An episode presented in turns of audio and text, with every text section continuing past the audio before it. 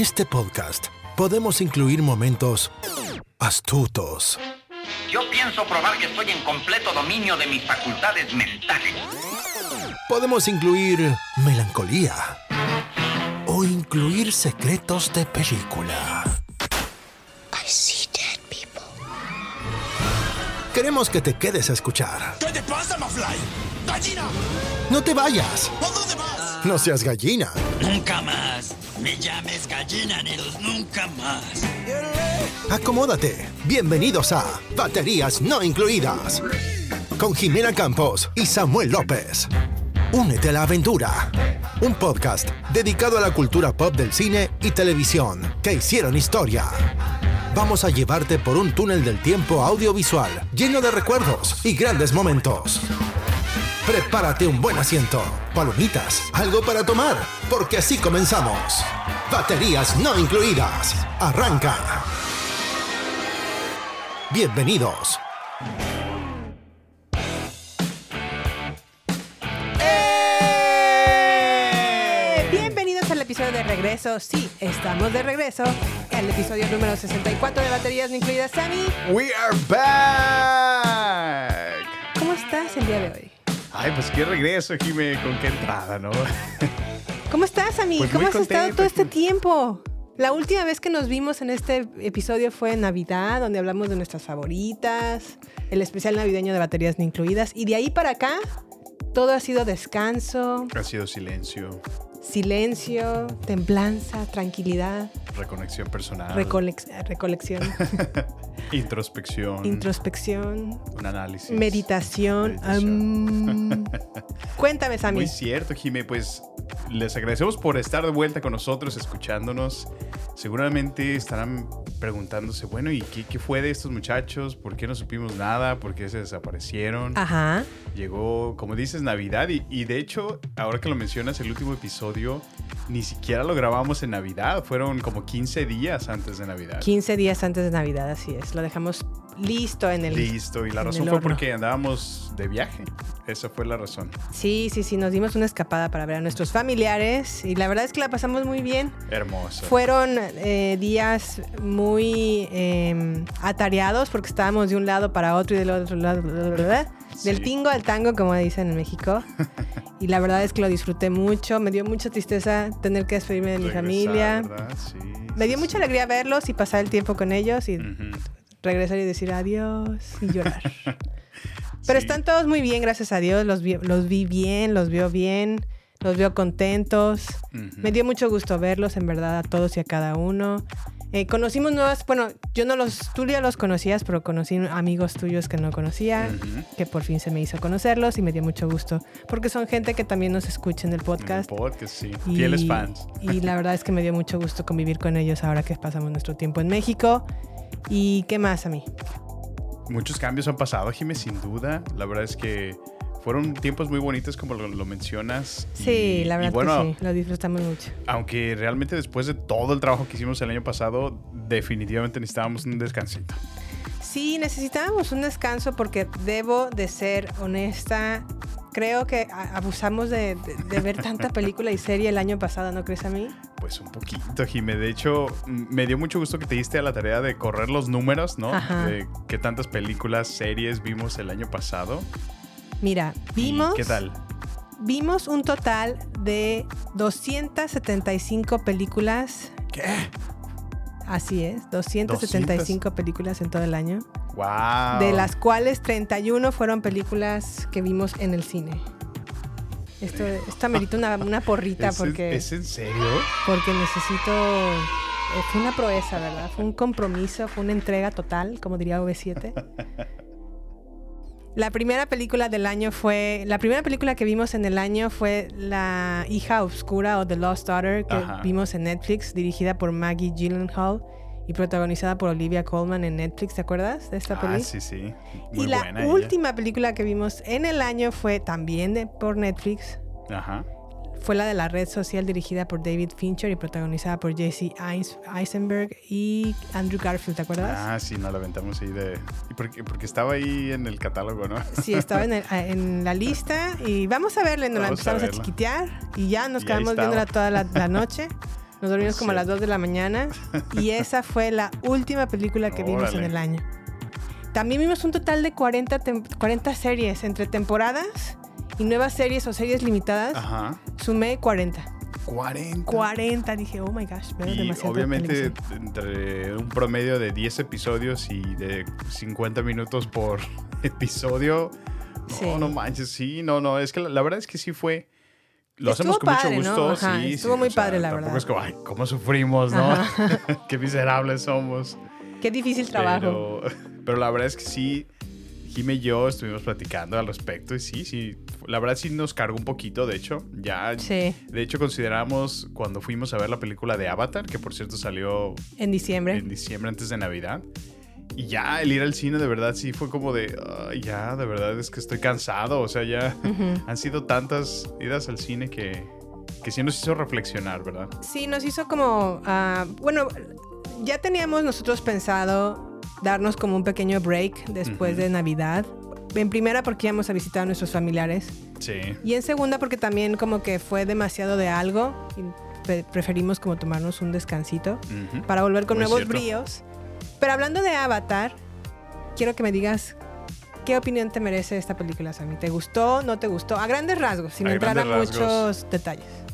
Pues a grandes rasgos, eh, me pareció. O, bueno, yo disfruté el volver a verla después de mucho tiempo que Ajá. estamos esperando o anticipándola. Sí. Eh, Bueno, estabas, yo no. bueno, yo hablo por la masa, ¿no? ¿Dónde estabas? Ajá. No, no siento que cumplió mis expectativas, Jimé. Quise mucho, o sea, quise. Quise que te gustara. me- me- o sea, estaba esforzándome porque me gustara, Ajá. pero ah, de verdad que siento que esta historia me. La sentí como reutilizada, como. Como que volvieron a usar la misma historia que les funcionó en la película original, Sí. pero ahora con los niños. La verdad es que a mí no me gustó. ¿A ti no te gustó? No es que no me guste, porque, mira, algo, algo tengo que reconocerte. Sí. A mí no me gustaba Avatar. O sea, no Para es que. nada. No, me desagradaba, desagradaba del todo, Sí. pero no era como mi top de película, ¿no? Sin embargo, cuando fue el año pasado su relanzamiento ahí por septiembre Sí. Y la fuimos a ver en 3D, no, hombre, me encantó. Así, me quedé así de wow, wow, está padrísimo, porque en verdad hace mucho que no la veía Sí.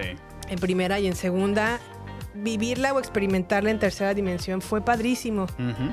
Los Sí, sí, sí. colores, Pandora, pa- completamente un nuevo planeta, Hermoso. nuevas sí, especies, nuevas flores, nueva fauna, Ujú. nuevo todo. Esa parte me encantó y la disfruté en verdad demasiado. Y eso fue lo que me motivó a Ujú. ver con entusiasmo la segunda parte de Avatar. Y- Sin embargo, Y un comentario, Ajá. ¿verdad que no es, no es lo mismo verla en tu casa que verla otra vez en 3D en el cine? sí, no, no es lo mismo. no, la No, experiencia la verdad es- que fue una experiencia muy, muy padre. Te Sí. lo agradezco porque fue una in- insistencia tuya. Vamos a verla, vamos, vamos, a, verla, verla. la fuimos a ver. La verdad es que te lo agradezco porque fue una experiencia mágica en, en tercera dimensión ver Avatar. Y que la fuimos a ver en IMAX. En IMAX. Sí, estuvo, es- la verdad estuvo padrísima esa, esa experiencia. Pero pensaba que iba a sentir lo mismo cuando fuimos a ver la Avatar parte 2. Sí. Y no, eh, para empezar no me gustó ah, como que esos cuadros o esos movimientos como rápidos de cámara que hace en algunas partes de la película en esta nueva versión. No me gustó tampoco, o no me sorprendió ya Pandora, por mucho que la metieron al, a la manera del agua. No me sorprendió ya tanto como a lo mejor fue en la primera Sí. entrega. Ok. Y la historia, pues sí, ni, la- ni en la primera ni en la segunda siempre ha sido como muy, muy original o la verdad no tiene como mucho... mm, no estamos descubriendo el hilo, el hilo negro con este tipo de películas o de historias, pero a nivel de tecnología y de efectos visuales, pues sí, sí, eh, definitivamente sí es un avance. Sí se entrega. nota una diferencia entre la parte 1 y la parte 2. No entiendo a lo mejor por qué a la gente le gusta tanto esta película o este, porque sigue siendo realmente un hitazo de, de taquilla. Pero la verdad es que no, yo no la disfruté tanto. Si me das a escoger, yo me quedo con la primera. Sí, yo, yo estoy igual. La verdad es que me, a mí sí me gusta visualmente todo. Sí. Aunque ya es el mar, eh, solamente es otra perspectiva. Es, siento que no se pudieron volver a meter al mismo bosque porque ya es reutilizar Sí, lo mismo, ajá. ¿no? Es, es muy cierto. O sea, y te quisieron dar a conocer otra, otra área, ¿no? de- del planeta. ¿no? Claro. Digo, se están planeando como seis películas, entonces pues se entiende, ¿no? Que es a lo mejor visitar una... Un, Una nueva un comunidad. ecosistema, ¿no? Diferente en cada, en cada película, ¿no? Ok. Quiero, quiero entender eso.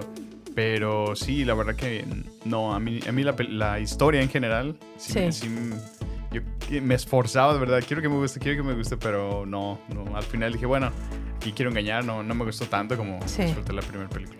Aparte, ¿sabes también qué me pasó en, en esa película? Ya me sentía muy mal de mi garganta. Ah, ya. Me dolía mucho en mi garganta, no podía ni comer bien, ni hablar bien, ni pasar saliva bien. Entonces ya estaba como incómoda y dura como dos horas y sí, casi, casi tres, tres, o sí. tres, tres horas con doce. Bueno, y, Y, es se me que, hizo larga como un día sin pan. Dije, ya, por favor, que esto acabe. bueno, y es que ustedes no están para saberlo ni yo para contarlo, pero Jime se puso muy enferma en Sí. diciembre. Yo creo que lo más grave que le he visto en los últimos seis años. Sí. Y pues la verdad es que yo dije, "Ay, ya les está dando. La verdad es que por un momento pensamos que era como la enfermedad de moda que es COVID. No fue así. Nos hicimos exámenes, salimos negativos. Sí. Pero, pues sí, nos enfermamos. Me enfermé yo primero en, Ujú. en- en México. Este, fui con el doctor, no me hizo a lo mejor mucho efecto lo que me recetó. Fui con otro doctor, me presentó, recetó antibióticos inyectados y en tres días estuve lista, Pero como me- nueva. Me encanta la atención médica de México porque es, ¿qué quieres? ¿Pastillas o inyecciones? No, pues sí. No, ¿te quieres curar en cinco días o en dos días? No, Pues- en cinco o en tres me dijo. Ah, en cinco o en Pues en tres. No, pues en tres. Bueno, te tocan inyecciones. Ajá. Pues bueno. De ya, ¿verdad? Te curaste. Ay, gracias a- al, al doctor, muchas gracias. No recuerdo su nombre, pero donde quiera que esté, Dios lo bendiga. Y también muchas gracias a mi mamá, porque mi mamá tiene una mano santa y ella fue la que me estuvo inyectando el resto de mis inyecciones. Ahí la No, Pompeya. no sentí ningún dolor en absoluto y la verdad es que sí, me curé muy rápido y, Sí, sí, y andaba sí. muy regia, pero en ese momento de Avatar sí estaba ya muy, muy, muy, muy, Muy enferma. enferma. Sí, sí, sí. Bueno, a lo mejor eso contribuyó a tu malestar. Pero bueno, tomando en cuenta que vimos 275 películas en el año y que pues nos dimos un, un- tenemos un amplio campo para decidir qué fue lo mejor y lo peor que consideramos nosotros en, en el cine.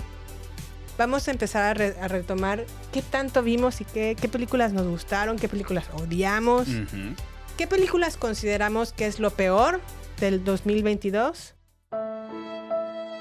El dolor, la decepción, la desolación. ¿Y qué películas consideramos que son o fueron lo mejor, Lo del mejor. 2022? Así es. ¿No? Empezamos con las peorcitas, el dolor, la decepción, la, la desolación, la tristeza, la amargura, la agonía, Lo, lo peorcito lo del difícil, 2022. el trago amargo. ¿Con qué comenzamos a mí?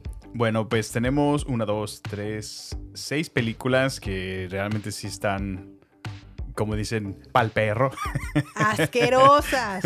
Bueno, asquerosas, pero Muy malas, Jimé, muy no es malas. necesario que las vuelvan a ver ni revisitar. Y si no las han visto, no pierdan su tiempo en estas películas. Sí, la verdad, son malitas, malitas. Bueno, comenzamos con The 355. Híjole. ¿Qué tal, ¿Qué tal te fue esta película? Pues esta película prometía mucho porque tenía un elenco muy destacado. Teníamos a Jessica Chastain, teníamos a Penélope Cruz, teníamos a Diane, ay, a Lupita Nyong'o. Eh, Say it, say it. la verdad es que tenía un muy buen elenco. Yo era como una versión tipo de espías, tipo a lo mejor como la versión femenina de algunos espías. Sí, sí, sí. Acción, violencia, Femme intriga. Ajá. Pero la verdad es que entre el, el super elenco que quisieron armar y todo, bueno, no quisieron armar porque sí lo armaron. Ajá, sí, de sí, todos sí. modos no les quedó, pero para nada bien. Yo recuerdo de esta película que fuimos a verla, no, la vimos en streaming, Ujú, la vimos por Peacock Sí. y le decía a Samuel, bueno, esta serie, esta película no tiene ninguna eh, locación, toda está hecha en un set. No Se eran fueron- ubicaciones reales, ¿verdad? Ajá, se fueron como a Pakistán, a una parte del Medio Oriente y era, una, era, una- era un set así más, Pantalla verde y... más creado ahí. Dije, no, estos ni Marvel hace tantas cosas así, pero bueno. Se fueron a Alemania y también en otro set. Se fueron a, hacia varios lugares y la verdad es que ninguno de ellos fue realmente una ubicación real. No tenía el presupuesto que aparentaba. Nunca viajaron. Sí, sí, sí. La historia no era muy intrigante, que enganche. Y pues la verdad es que es Jessica Chastain, o sea, es, era yo- para que era una garantía, pero la verdad es que no. Y yo, y yo no sentí que hubiera muchísima química entre ellas mismas, ¿no? Como que, no sé, le faltó un poquito mejor conexión, no sé. No sí, sé. como que también Penélope Cruz y, y Jessica Chastain como que, ah, sí, Como que- pero Ajá, sí, sí. no sé, no sé, me quedó un poquito a deber, A de ver. como dirían por ahí. ¿Qué otras Sammy tuvimos? También tenemos Moonfall. Moonfall, pues esta fue, fue, en Netflix, ¿no? no, eh, ah, esta sí salió en el cine, no la fuimos a ver al cine, salió creo que ahora después en HBO. Está protagonizada por ah, Halle Berry, Patrick Wilson Ah, sí, y cierto. John Bradley. Eh, se trata, obviamente, es como, obviamente, la- el director es Roland um, Emmerich, que es el mismo que dirige El Día Después de Mañana o El Día de la Independencia. Y pues bueno, en esta ocasión nos trae otra película de catástrofe, que fue ahora que la luna va a chocar Va a contra chocar. ¿verdad? Sí, sí, sí. Sí recuerdo. El Terrible, final, ¿no? el final de esa película es lo que. ¡Ay, no manches! Sí, no, no, no. Y eso que tuvimos este tipo de película de catástrofe, también tuvimos a Michael Bay con Ambulancia. Ajá. Y la verdad es que Ambulancia está mejor que esta, ¿eh? De Moonfall. Y eso que Y ambulancia. eso que ambulancia es una, un Pues bueno. atacón de ¿Qué drones. te pasa? Tiene Isa González.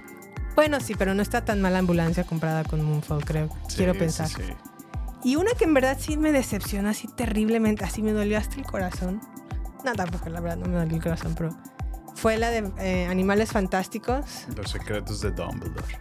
¿Qué nos puedes, qué, qué opinión te mereces, Sammy? Ay, ay, ay, Jime. Pues mira, comenzando con el escándalo de nuestro querido Johnny Depp, Ajá. que realmente, o sea, honesta y sinceramente afectó la producción de esta película, Sí, bastante. a sabiendas de que por su... Perdón, Hasta brincaste. me asustó.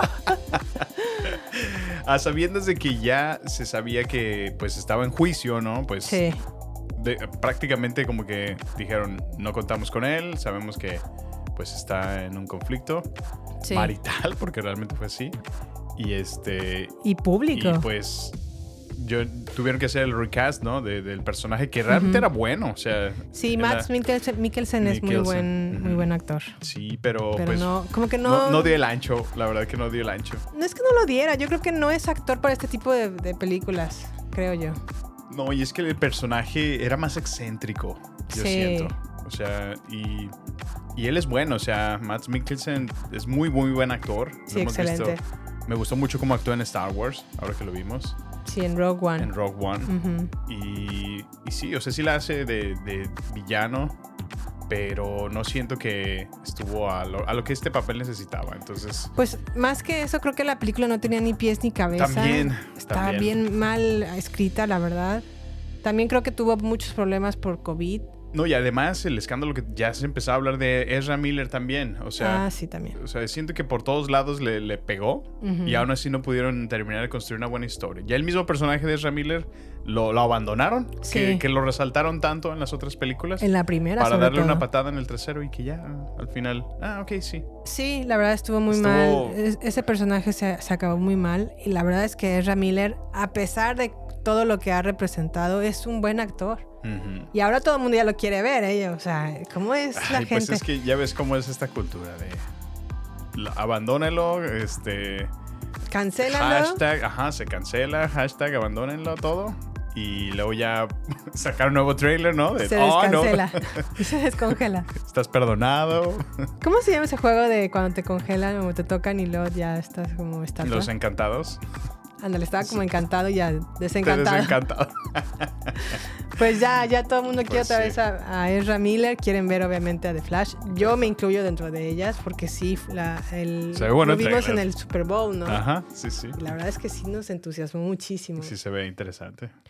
¿Qué otra asquerosidad vimos? Ah, no asquerosidad, pero ¿qué otra película horrible o terrible vimos en el año, Sammy? Ay, ay, ay.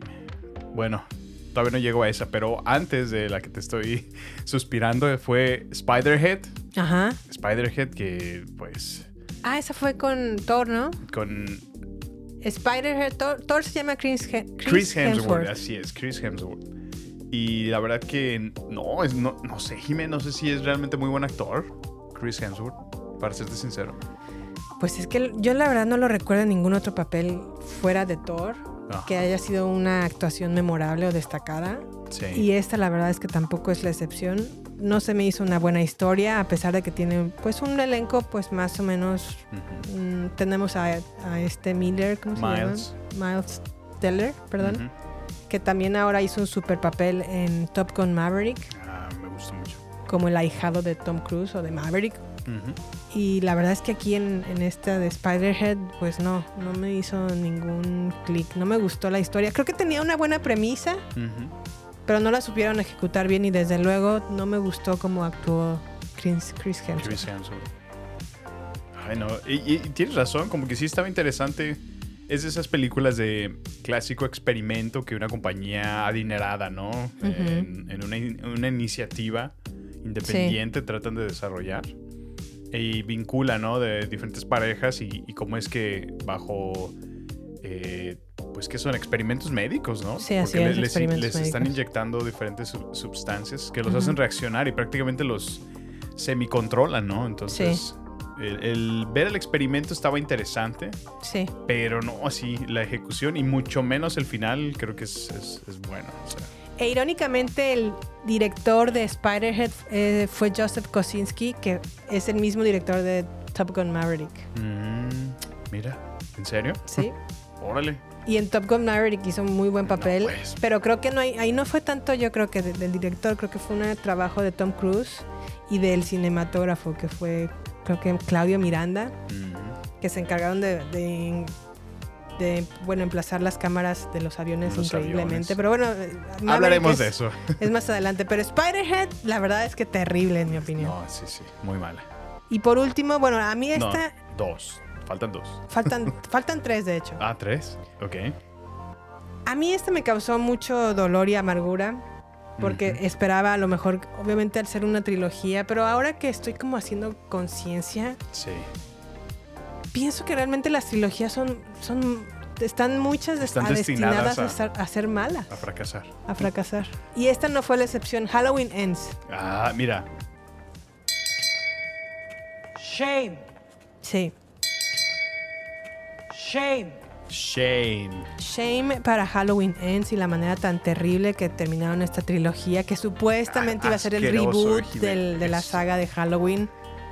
Es que, es que lo, lograron lo terrible. imposible, o sea, lograron lo imposible con el- la primera película del reboot. Ajá, o sea, sí. Y nos encantó. O sea, Sí. es- una muy, muy buena. eh, ¿cómo, ¿Cómo la llamas? Reboot, Re- no, pero es como la secuela de, del reboot. una recuela. Recuela. No lo digo yo, lo dice Scream 5.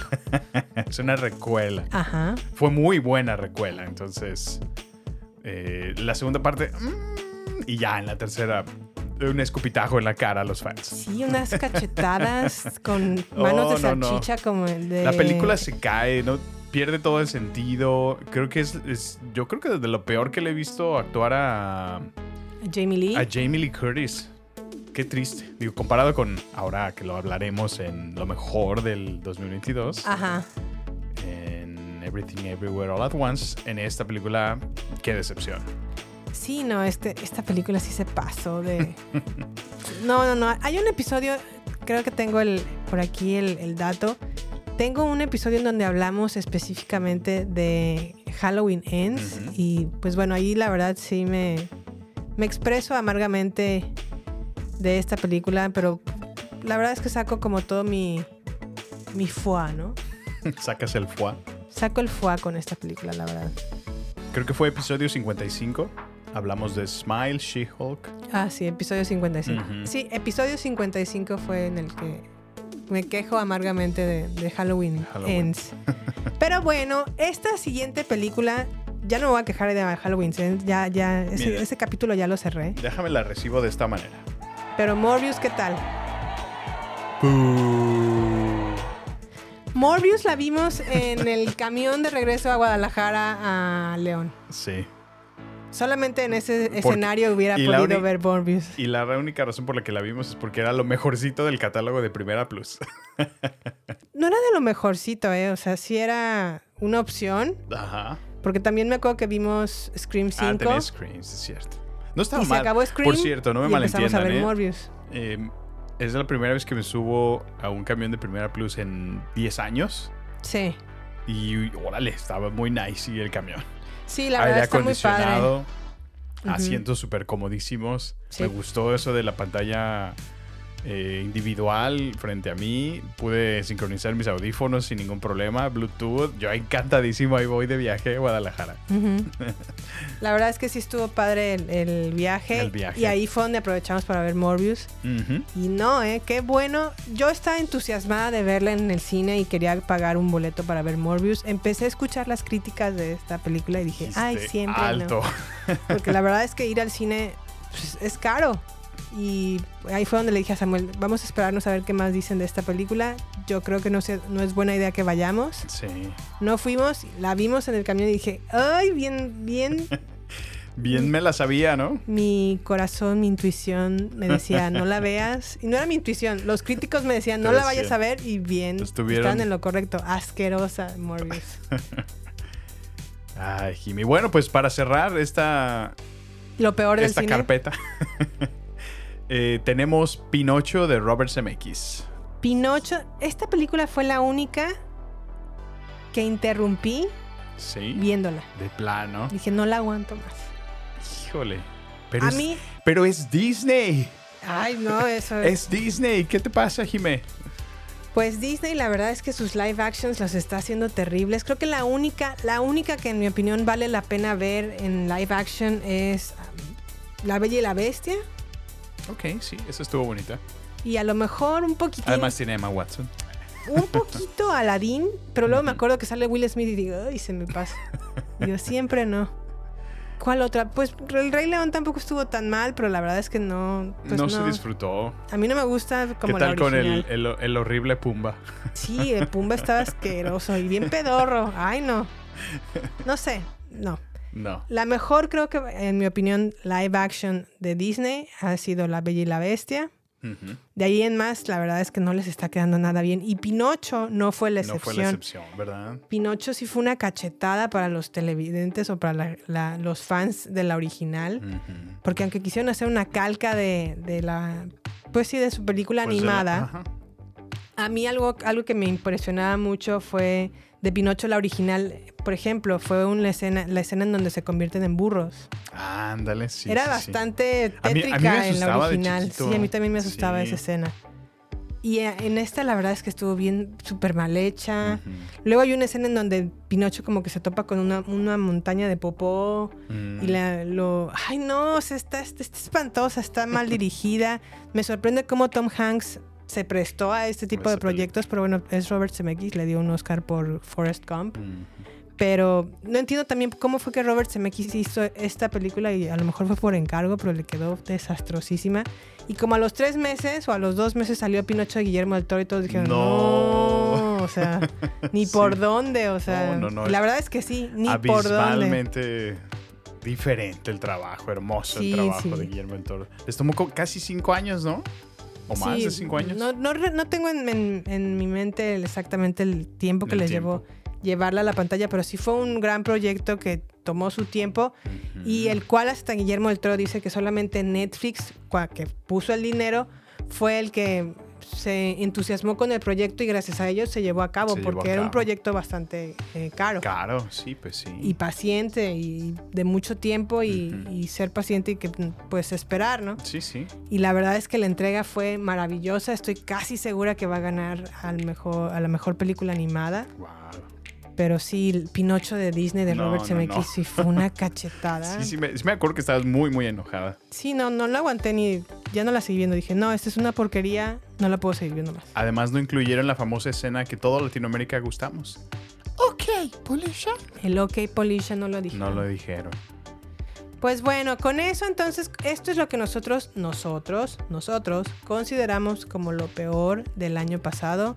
Si por ahí a lo mejor se nos fue alguna, por favor recuérdenos, anot, mándenos sus comentarios en nuestras redes sociales. Que ya estamos de vuelta en redes sociales. Que ya estamos de vuelta en redes sociales. Por favor, recuérdenos, o, o mejor más bien, denos opinión de cuáles para ustedes fueron las peores del 2022. Ujú. Y con ello nos vamos a lo mejor del 2022.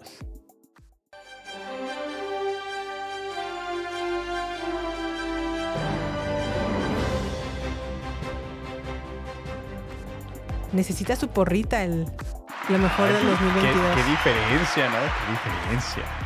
¿Qué tenemos en el 2022 de lo mejor? Pues bueno, tenemos algunas menciones honoríficas. Algo que quisiera destacar de este ah, año que acaba de pasar es la, el trabajo de Jenna Ortega. Uy, sí, ¿eh? A Jenna Ortega es la fabulosa Wednesday o Merlina de Netflix, Ajá, Sí, sí, que sí. es una de las series más vistas, por cierto, de esta plataforma, de todos los Órale. tiempos. ¿eh? Wow. Solamente está por detrás de... Ay, ¿cómo se llama esta coreana que fue muy popular? Coreano. Ah, este. El juego del calamar. El juego de calamar. Solamente está detrás de ella. Es que la tenía en inglés, pero. ¿Cómo se decía en español? ¿Cómo se dice en inglés? Squid Game. Squid Game, sí, es cierto. Pues bueno, Jenna Ortega participó en, obviamente como Wednesday en. Netflix. Hizo Scream 5. Ujú. Hizo otra película de terror muy buena dirigida por Ty West que se llama X. X. Y salió en una película en- que la encuentran en HBO, se llama The Fallout o La Caída. No sé cómo se llama a lo mejor en español. Quiero intuir que se llama La, La Caída. Caída. Pero en inglés, en la plataforma en la que se encuentra ubicada se llama, eh, bueno, es HBO y se llama la película The Fallout.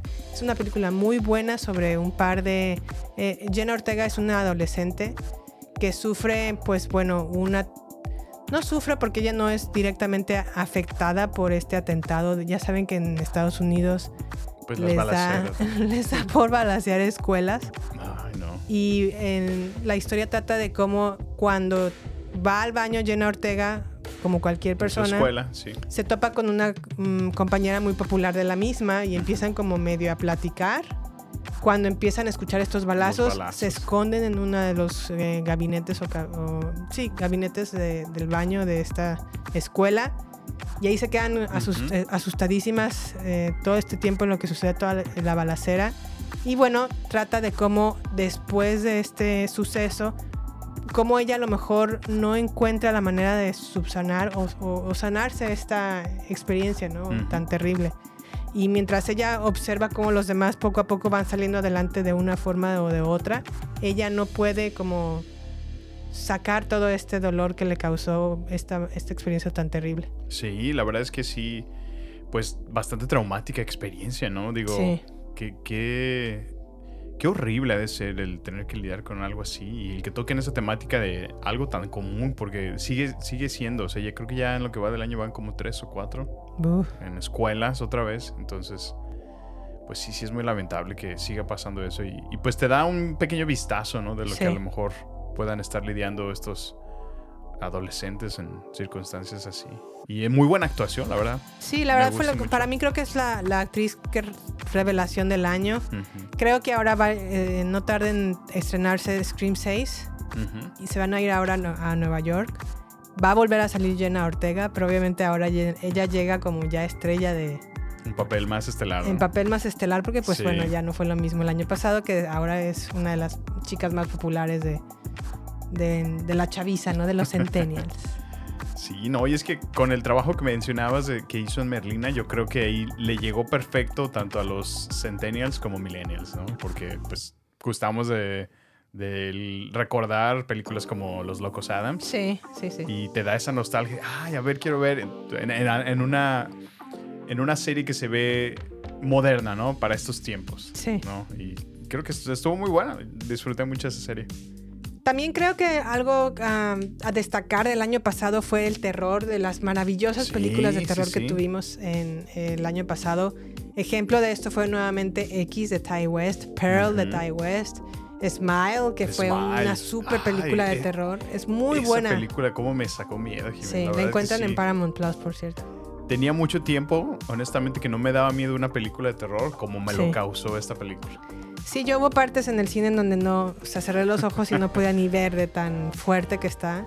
Y es una muy buena historia, Sí, creo. exacto. La actuación también de. em, ay, esta chica Bacon, hija de Kevin Bacon.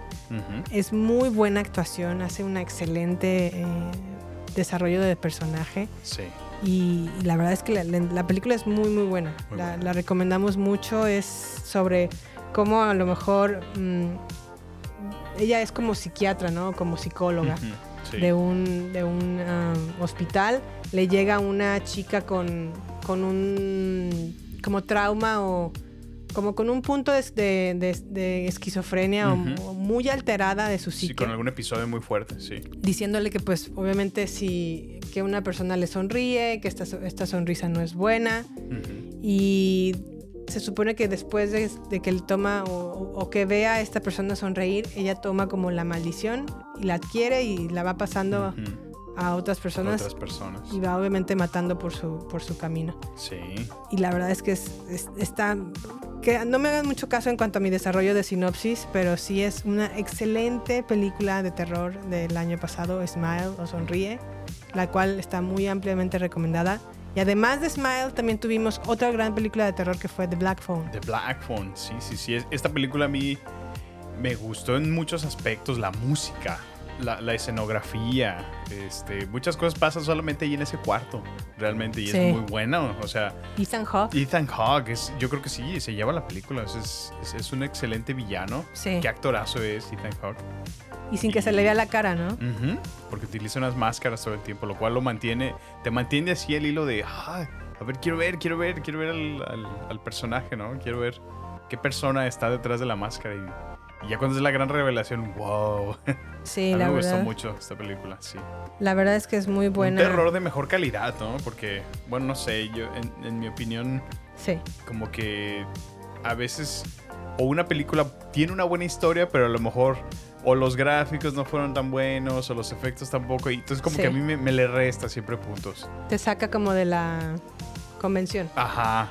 O inverso, que a lo mejor tienen los super efectos, se ven muy realistas, muy sangrientos, todo, pero una historia muy mala. Entonces, estas películas, ambas, me parecen el, el balance perfecto de esos dos elementos que, que me hacen que las disfrute mucho más.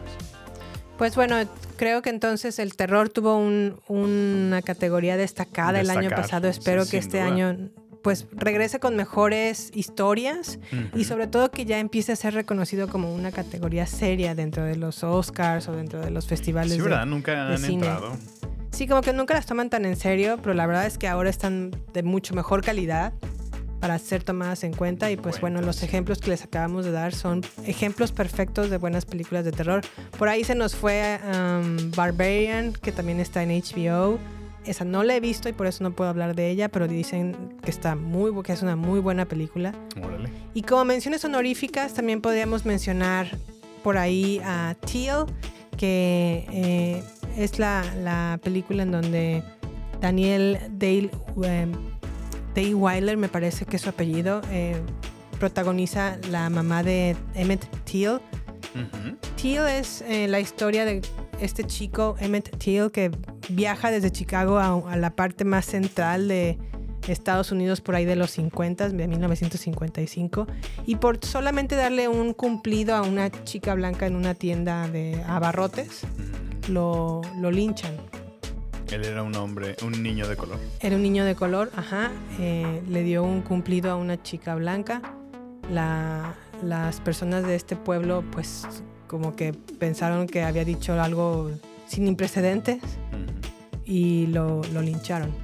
Qué horrible. Y, y la verdad es que la película de Teal se enfoca un poquito más a la vida de cómo su mamá hizo frente a esta situación Sí. y cómo se, um, se involucró tanto en esta situación que como que se convirtió en una representante y en una um, las primeras personas que empezaron a, a presentar la lucha por los derechos civiles de los afroamericanos en México. En México, en Estados Unidos, perdón. Y dije, ah, caray. Entonces ella comienza como su, su lucha por esta por justicia, porque quiere que pues la gente se entere de lo que le, le hicieron a su hijo por algo tan pequeño, Sí, claro. Y, y la verdad es que sí, bueno, es un caso obviamente de la vida real. Yo la vi hace unos pocos días y, y, wow, me impactó. La verdad es que eh, hubo momentos en donde se presenta el muy gráfica la- las escenas, Las de, de, de este linchamiento y me doy cuenta que a lo mejor el hecho de que el- el- esta actriz eh, Danielle Day Detweiler haya sido como muy ignorada ahora que fueron las nominaciones del Oscar, me hizo darme cuenta que a lo mejor en la academia no la ven porque es un tema complicado de ver. Y es una película así difícil de ver, pero también creo que a veces es necesario. Necesaria, sí, sí, sí. Pues sobre todo porque aún a estas alturas de, de 2023 sigue habiendo tanta segregación de sí. cultural, la verdad. Eso es la verdad. ¿Qué otro tenemos por ahí, Sammy? Pues, ¿qué te parece si seguimos con menciones honoríficas ¿Ok? en películas eh, independientes? Bueno, no independientes, pero eh, mencionarlas una por una, me refiero. Bueno, tenemos Avatar, ya hemos platicado un poco de ella. Eh. The Black Phone, otra que me, a mí me gustó muchísimo porque me trae como flashbacks de mi infancia. Chip Dale. Chip Dale, sí, es muy Dale. buena. Chip and Dale. Disfruté muchísimo esa película, estuvo muy divertida. Es como una versión live action, ¿no? Pues sí, porque... Bueno, Bueno, combinado, ¿no? es que está combinada porque ves personajes que son realmente caricatura, Sí. interactuando con animación y al mismo tiempo anime a veces y Sí. personas reales. Entonces, es una película muy original. No sé Muy quién se le original, ocurrió, pero estuvo muy, muy original. Y cómo se desarrolló la historia en esta. Sí, pues, la verdad es que reencuentro. yo no me esperaba que estu- estuviera de esa manera. Sí. Y sí, la verdad sí me, sí me gustó mucho, la disfruté mucho. Otra que por ahí está en mención honorífica fue Turning Red. Ah, qué bonita estuvo esa. No sé cómo se llama en español. ¿Tú sabes cómo se llama en español? Convirtiéndose rojo. Convirtiéndose en rojo. Pues bueno, no, a mí me gustó mucho. Es la historia de Mei Lee, una chica adolescente que está más bien pasando de la niñez a la adolescencia. Sí, sí, sí. Y pues bueno, ella se convierte en un panda rojo cada vez que a lo mejor sus emociones como que se descontrolan. Sí. Y la verdad es que me, me encantó, me, me gustó mucho, fue una buena historia. Por ahí también tenemos, uh, como mención honorífica, la película de Elvis, Ah, sí, también muy buena, ¿eh? que creo que es una buena película, sí, pero ahí más bien recae la actuación sobre Austin Butler, ¿no Austin. crees? Que por cierto se acaba de ganar un, Un BAFTA. un BAFTA, ¿verdad? Sí. Estábamos viéndolo el domingo pasado. Pues sí, la verdad es que nosotros la metimos como mención honorífica. Ya escucharán ahorita nuestro top 10. También tenemos El Triángulo de la Tristeza. Tenemos After Sun. Y The Banshees of Inisherin. Que esa no la has visto, Samuel, no la quieres ver. Vamos a darle una oportunidad próximamente, vas a ver. Bueno, pero comencemos entonces con nuestro top 10, Sammy. Nuestro top 10. A ver. Arráncate, Jimé. A ver, tu top 10, Sammy. Bueno, voy, voy a ir en cuenta regresiva. ¿Qué te parece? En número 10, yo ubiqué a Nope. ¿Por qué? ¿Por qué? Ajá. Pues porque fue la que- última que me gustó en mi lista. Ok. Bueno, es que no te podría decir en específico. o sea, ¿crees que otras están mejores que sí, no? Por supuesto. Ok, sí. Y te, o por- te las quiero mencionar todas en ese orden. No, si quieres yo te digo mi top 10. O más bien mi número 10. Ok, Y perfecto. nos vamos así nos como vamos- 9, así. Ok, ¿cuál es tu número 10? Mi número 10 fue Apolo 10 y medio, una aventura espacial. La pueden encontrar en Netflix. Yo sé que está Pinocho en animación, está Turning Red como otra muy buena película, pero para mí, para mí, para mí, mi favorita de animación fue Apolo 10 y medio. Me gustó Ujú. mucho la manera en la que es retratado un, un Houston de los 60s, llegando a los 60s. Me gustó mucho cómo a lo mejor el niño presenta su perspectiva de cómo era su vida en aquel entonces. Y en realidad es la vida de Richard Lin- Linklater, que es eh, un renombrado eh, director de cine. Ha dirigido películas como Boyhood, que por cierto, Boyhood un día la encontré en un dólar. En Dollar Tree se llaman ese tipo de tiendas. Sí, En un dólar, en un dólar. la película. Me la llevé. Saliste Dije, encantada. con- Sí, le pregunté a la señorita la cajera, ¿cuánto cuesta esta película? Un dólar. Y yo, ¡Ah! me la llevé. Pero bueno, eso es aparte. También Richard Linkla- Linklater es el director de, no sé, películas como mm, School of Rock, Escuela Ah, del muy Rock, buena, sí. Acabamos de verlas en no mucho. o la trilogía de Before Sunset y After Midnight, mm, Before este Midnight. No, no sé, es una trilogía en donde sale Ethan Hawke también, muy buena, muy recomendada.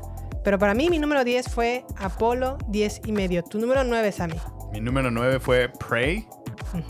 Porque ¿Cuál es el de- Prey? Es el de Preda- Bueno, prácticamente es como una secuela precuela, no, no es cierto, ¿no? precuela, porque Sí. es, es antes de los eventos que conocemos de la historia original del depredador. Sí, Y me gusta mucho porque, bueno, presentan un, un moderno, una moderna historia, ¿no? De, de, de volver a traer este personajazo que ha sido icónico en cultura pop, en el cine, por Sí. tantos años.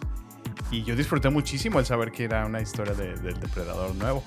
Me gustan los nuevos... eh, eh, vaya, la manera en que la contaron, ahora inclu- incluyendo a una adolescente que es como la, la estelar en esta, Sí. en esta historia y que se desarrolla como en un eh, pueblo nativo americano, ¿no? Sí. Entonces, me gustó que utilizaran lenguaje eh, nativo. nativo, ¿no? Aunque no, no, la película entera no, no, no la doblaron, lo cual se me hace un, un error. Sí. Me hubiera gustado que la doblaran completamente en nativo, pero pues bueno, la grabaron en inglés y así es como es.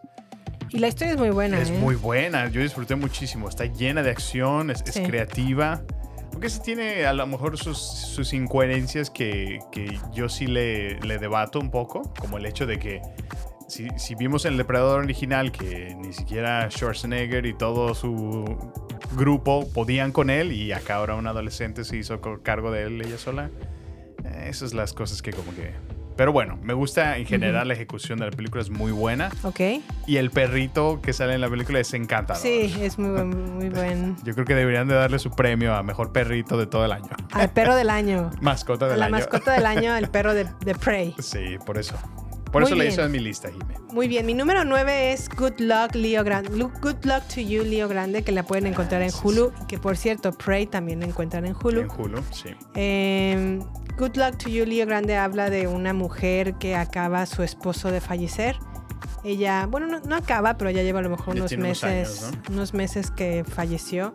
Y ella, eh, todo sucede en una habitación de hotel. Lo que hace es contratar a un, ¿qué será? Como un prestador de servicios sexuales para que le haga saber qué es tener un orgasmo, porque en todo el tiempo que ha estado ella casada, ya es una señora entrada en los experimentado. 60 años, nunca ha experimentado un orgasmo, pero en realidad, más allá de a lo mejor los cuest- las cuestiones sexuales físicas que no se presentan en, en- gráficamente en la película, sino más bien es una conversación entre ella y este, esta persona, este prostituto, podemos decirlo así, Escort. eh, cómo a lo mejor ella tiene como sus propias prerrogativas, sus ideas, sus eh, prejuicios Sí. de lo que es o no es el sexo y cómo a lo mejor él le empieza a presentar también sus ideas, sus eh, juicios, sus... No sé, es una, es una película muy interesante de ver, muy, muy... muy real. Muy real. Y sobre sí, todo sí. la actuación de Emma Thompson, wow. Yo no sé por qué no la nominaron al Oscar, pero la verdad es que me encantó. Good Luck to You, Leo Grande, la encuentran en Hulu y esa fue mi número 9. ¿Cuál es tu número 8, Sammy? Mi número 8 yo puse Smile. Bueno, ya acabamos de hablar de ella varias Sí. veces. Excelente película de terror. Realmente te asustó y por eso la consideraste. Exactamente. Me robaste las palabras. Ok, muy bien. Pues yo considero. Bueno, Smile, ¿sabes en dónde está? ¿Saben en qué plataforma? Me parece que está en Paramount Plus. Paramount. Y eh, yo en mi número 8 puse a The Wonder, que la pueden encontrar en Netflix. Está protagonizada por Florence Pugh. Está dirigida por Sebastián Lelio. Y a mí me encantó, obviamente, porque Florence, Porque es Florence Pugh. Florence Pugh Por hace- eso está en tu lista. No, es que Florence la verdad es que es muy buena actriz. Sí, Digo, sí. también hizo Don't Worry Darling en, en este año y la verdad es que no, es- no está como para el, para el perro, como dices tú. No, a mí no se me hizo necesariamente mala Don't Worry Darling, pero tampoco se me hace como muy buena. Sí, no es una película. Pero The Wonder es... Quítate que ahí te voy. The Wonder trata sobre una historia en donde un grupo de eh, autoridades de un pueblo manda a buscar a Florence Pugh, que es una enfermera, y le pide que pase tiempo con una niña que se supone que hace más de cuatro meses no come y están investigando si esto es un milagro o que es realmente que compruebe, ¿no? Si es un milagro o no el hecho de que pueda sobrevivir sin comer.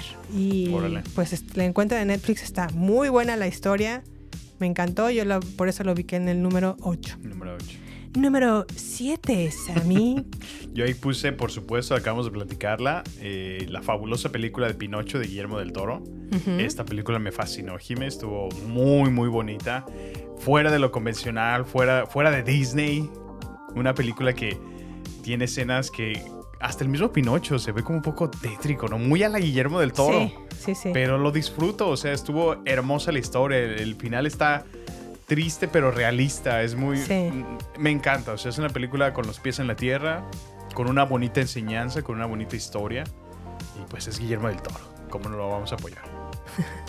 La verdad es que sí es muy buena película Guillermo del Toro, Pinocho. Eh, me gustó. A mí tampoco me gustó mucho físicamente el Pinocho que dibujó, pero entendí por qué lo hizo como lo hizo. Se entiende obviamente Este con, feito de- con la historia el por qué es- está como está. Me gustó mucho el desarrollo que le hizo a Gepetto, Ándale también, sí. que a lo sí, mejor sí. no, no lo toca ni siquiera ni la primera película de Disney de los 30 Y me gustó también cómo presenta a las. a- cómo está ambientada más bien en la Italia fascista de Mm. Benito Mussolini. Me encantó también Pinocho, buena, sí. buena elección. Mi número 7 fue. Número 7. Número 7. Ah, yo puse a Argentina 1985, Ah, la sí, pueden sí, encontrar en Amazon Prime, está nominada a Mejor Película Internacional a los Oscars. Argentina 1985 trata sobre un juicio que le hacen, lo- un, ju- un juicio civil que se les hacen a los militares encargados de la dictadura de Argentina de, aqu- de aquel entonces. Y cómo a lo mejor, obviamente está basado en un hecho real, Sí, sus fechorías, ¿no? y cómo se destapan todas las asquerosidades que hacía esta dictadura. Está bien fuerte y triste esa película. Está muy buena, la verdad es que es una película, sí, a lo mejor fuerte y triste, pero necesaria y sobre todo a mí me quedó un sentimiento como de ¿cuándo sucederá una cosa así en México? ¿Hasta cuándo? ¿Hasta cuándo? Porque la verdad es que hay Se muchas requiere. similitudes entre, entre esta Los situación eh, sí, sí. y la situación que pasa a veces en México. Y pues muy buena, me, me encantaron las actuaciones, me encantó la historia. Eh, se la presenté a mi papá, recuerdo ahora que lo fuimos a visitar en estas temporadas navideñas y le encantó también la película. Y por eso es mi número 7. Ok, pues vámonos. A mi número... No, Seis. tu número. Mi número 6. Número 6. Tenemos The Batman. Ah, no, I'm No, Vengeance. ¿no? Vengeance. ¿Por qué de Vengeance. Batman, Sammy? El Mr. Venganzas, pues porque. eh, bueno, yo a mí me gusta muchísimo Batman. Yo creo. Yo creo que es mi personaje favorito de DC. Así por, por historial. Digo, ¿Más que Superman? Es que Superman sí es muy convencional, muy, muy popular, sí, pero Batman tiene, tiene como más. Me gusta su parte detectivesca, sí. Ok, ok. Y, y creo que precisamente tocan ese punto en esta película. Así es. es. de lo que más me gusta de Batman. Realmente lo ponen así en los cómics. Siempre ha sido ese lado detectivesco, ¿no? De sus historias. Y creo que hace un papel excelente con este nuevo Gordon, ¿no? En la película. Sí. ¿Me recuerdas el nombre de la- del actor, Jimmy? De Batman, En Batman, sí. Robert Pattinson. No, no, pero el, el actor que la hace de Gordon, Ah, este, este señor, dame un segundo, ahorita te digo. sí. Jeffrey Wright. Jeffrey Wright. Sí, qué actorazo es él, la verdad. Desde que lo vi en The Westworld me gustó muchísimo. Ok, yo también puse en mi número 6 a The Batman. Ah, Creo ¿en serio? que definitivamente Órale. fue de la mejor, eh, pues obviamente la mejor historia de superhéroes, ¿no? En este año. En este año, sí. Contando sí, que tuvimos a Doctor Strange, pues no, para mí la verdad es que The Batman fue una muy buena historia. Creo que la, el score de la película es muy buen score. A mí no me gusta mucho cómo actúa The, Rip- el, El The Riddler. Riddler. Ajá, Paul Dano. ¿En ¿Tú serio? qué opinas? A mí sí me gustó. Se me hace un poco exagerado. Me recuerda un poco a, a cómo actuaba en No Country. No, espérame. No es No Country for Old Men. En la que actuaba con. Ahorita recuerdo la película, pero no sé, como que se me hizo como, como muy gritón. Sobre todo ya cuando está en, en, el, en, el- en la cárcel y hasta canta como Ave María. Y, Pues sí, ahí, ahí ya denota que tiene problemas mentales y me- o sea, creo que sí se mete en su personaje. There Will Be Blood, perdón. No sé, creo que ah, siempre que recurre. sobreactuado. No, como que recurre mucho a ese tipo de actuación, al, gritoneo. Este. Y esa parte fue algo que no me gustó de, de, De su personaje. de su personaje. Sin embargo, destaco al pingüino, que es Colin Farrell. Que qué bárbaro Mis Colin respetos. Farrell. Qué buen actor también es. Fíjate, ya está viene su propia serie independiente. Y creo que la verdad es que Robert Pattinson, a mí cuando se dio a conocer que iba a ser el nuevo Batman, no me desagradó. A mucha gente sí, como Sí, le- no fue. se pusieron como niñitas, chiquitas, bebés, así de, ¡ay, no! ¿Por qué él? Pero a mí sí, no, no me desagradó la idea. Bueno, es que tu, tu opinión está un poco sesgada desde que Crepúsculo apareció en el mundo. Entonces, pues. Creo que Robert Pattinson es más que Crepúsculo. y obviamente lo, lo, lo podemos ver en esta película. No, sí, yo, yo creo que desde cuando ya, ya había probado que es, es más que Crepúsculo. Sí. En muchas otras películas ha aparecido y es, es buen, es muy buen actor, la verdad. Sí, es muy buen actor. Y qué bueno que, pues, yo, yo siempre le di el beneficio de la duda. La verdad es que a mí nunca me ha caído gordo. Yo no conocía nada de Crepúsculo hasta que me lo presentaste. Ajá, Y bueno, pues tampoco se me hicieron mal- malas novelas. sí. este, pero bueno. De Batman la tenemos los dos en el número 6. Número 5. Creo que, creo que aquí volvemos a coincidir porque yo puse a Thar, Ah, Tar. Lidia sí. Thar. Qué Yo buena también la puse ¿no? en Lidia Tar. Digo, en, en número 5, perdón. que por cierto la pueden encontrar en Peacock. Sí. No, pero qué película, Jimé. Qué peliculón. Pues bueno, Yo pienso que sí se va a llevar el Oscar. Sí, la verdad es que Tar es una... Habla sobre el ascenso, La caída. más no, bien la caída, porque ya, ya, es, ya cuando empieza la película ya está en el, No, en sí, el ya punto está. más alto de su Sí, carrera, sí. ¿no? Tar. La caída y, y es que está buscando la palabra como... O sea, es la caída y el despedace de, de su carrera. El despedorre de su cadera. Sí, la verdad es que sí, es una película. La verdad es un, una, um, un estudio de personaje muy peculiar. Tar.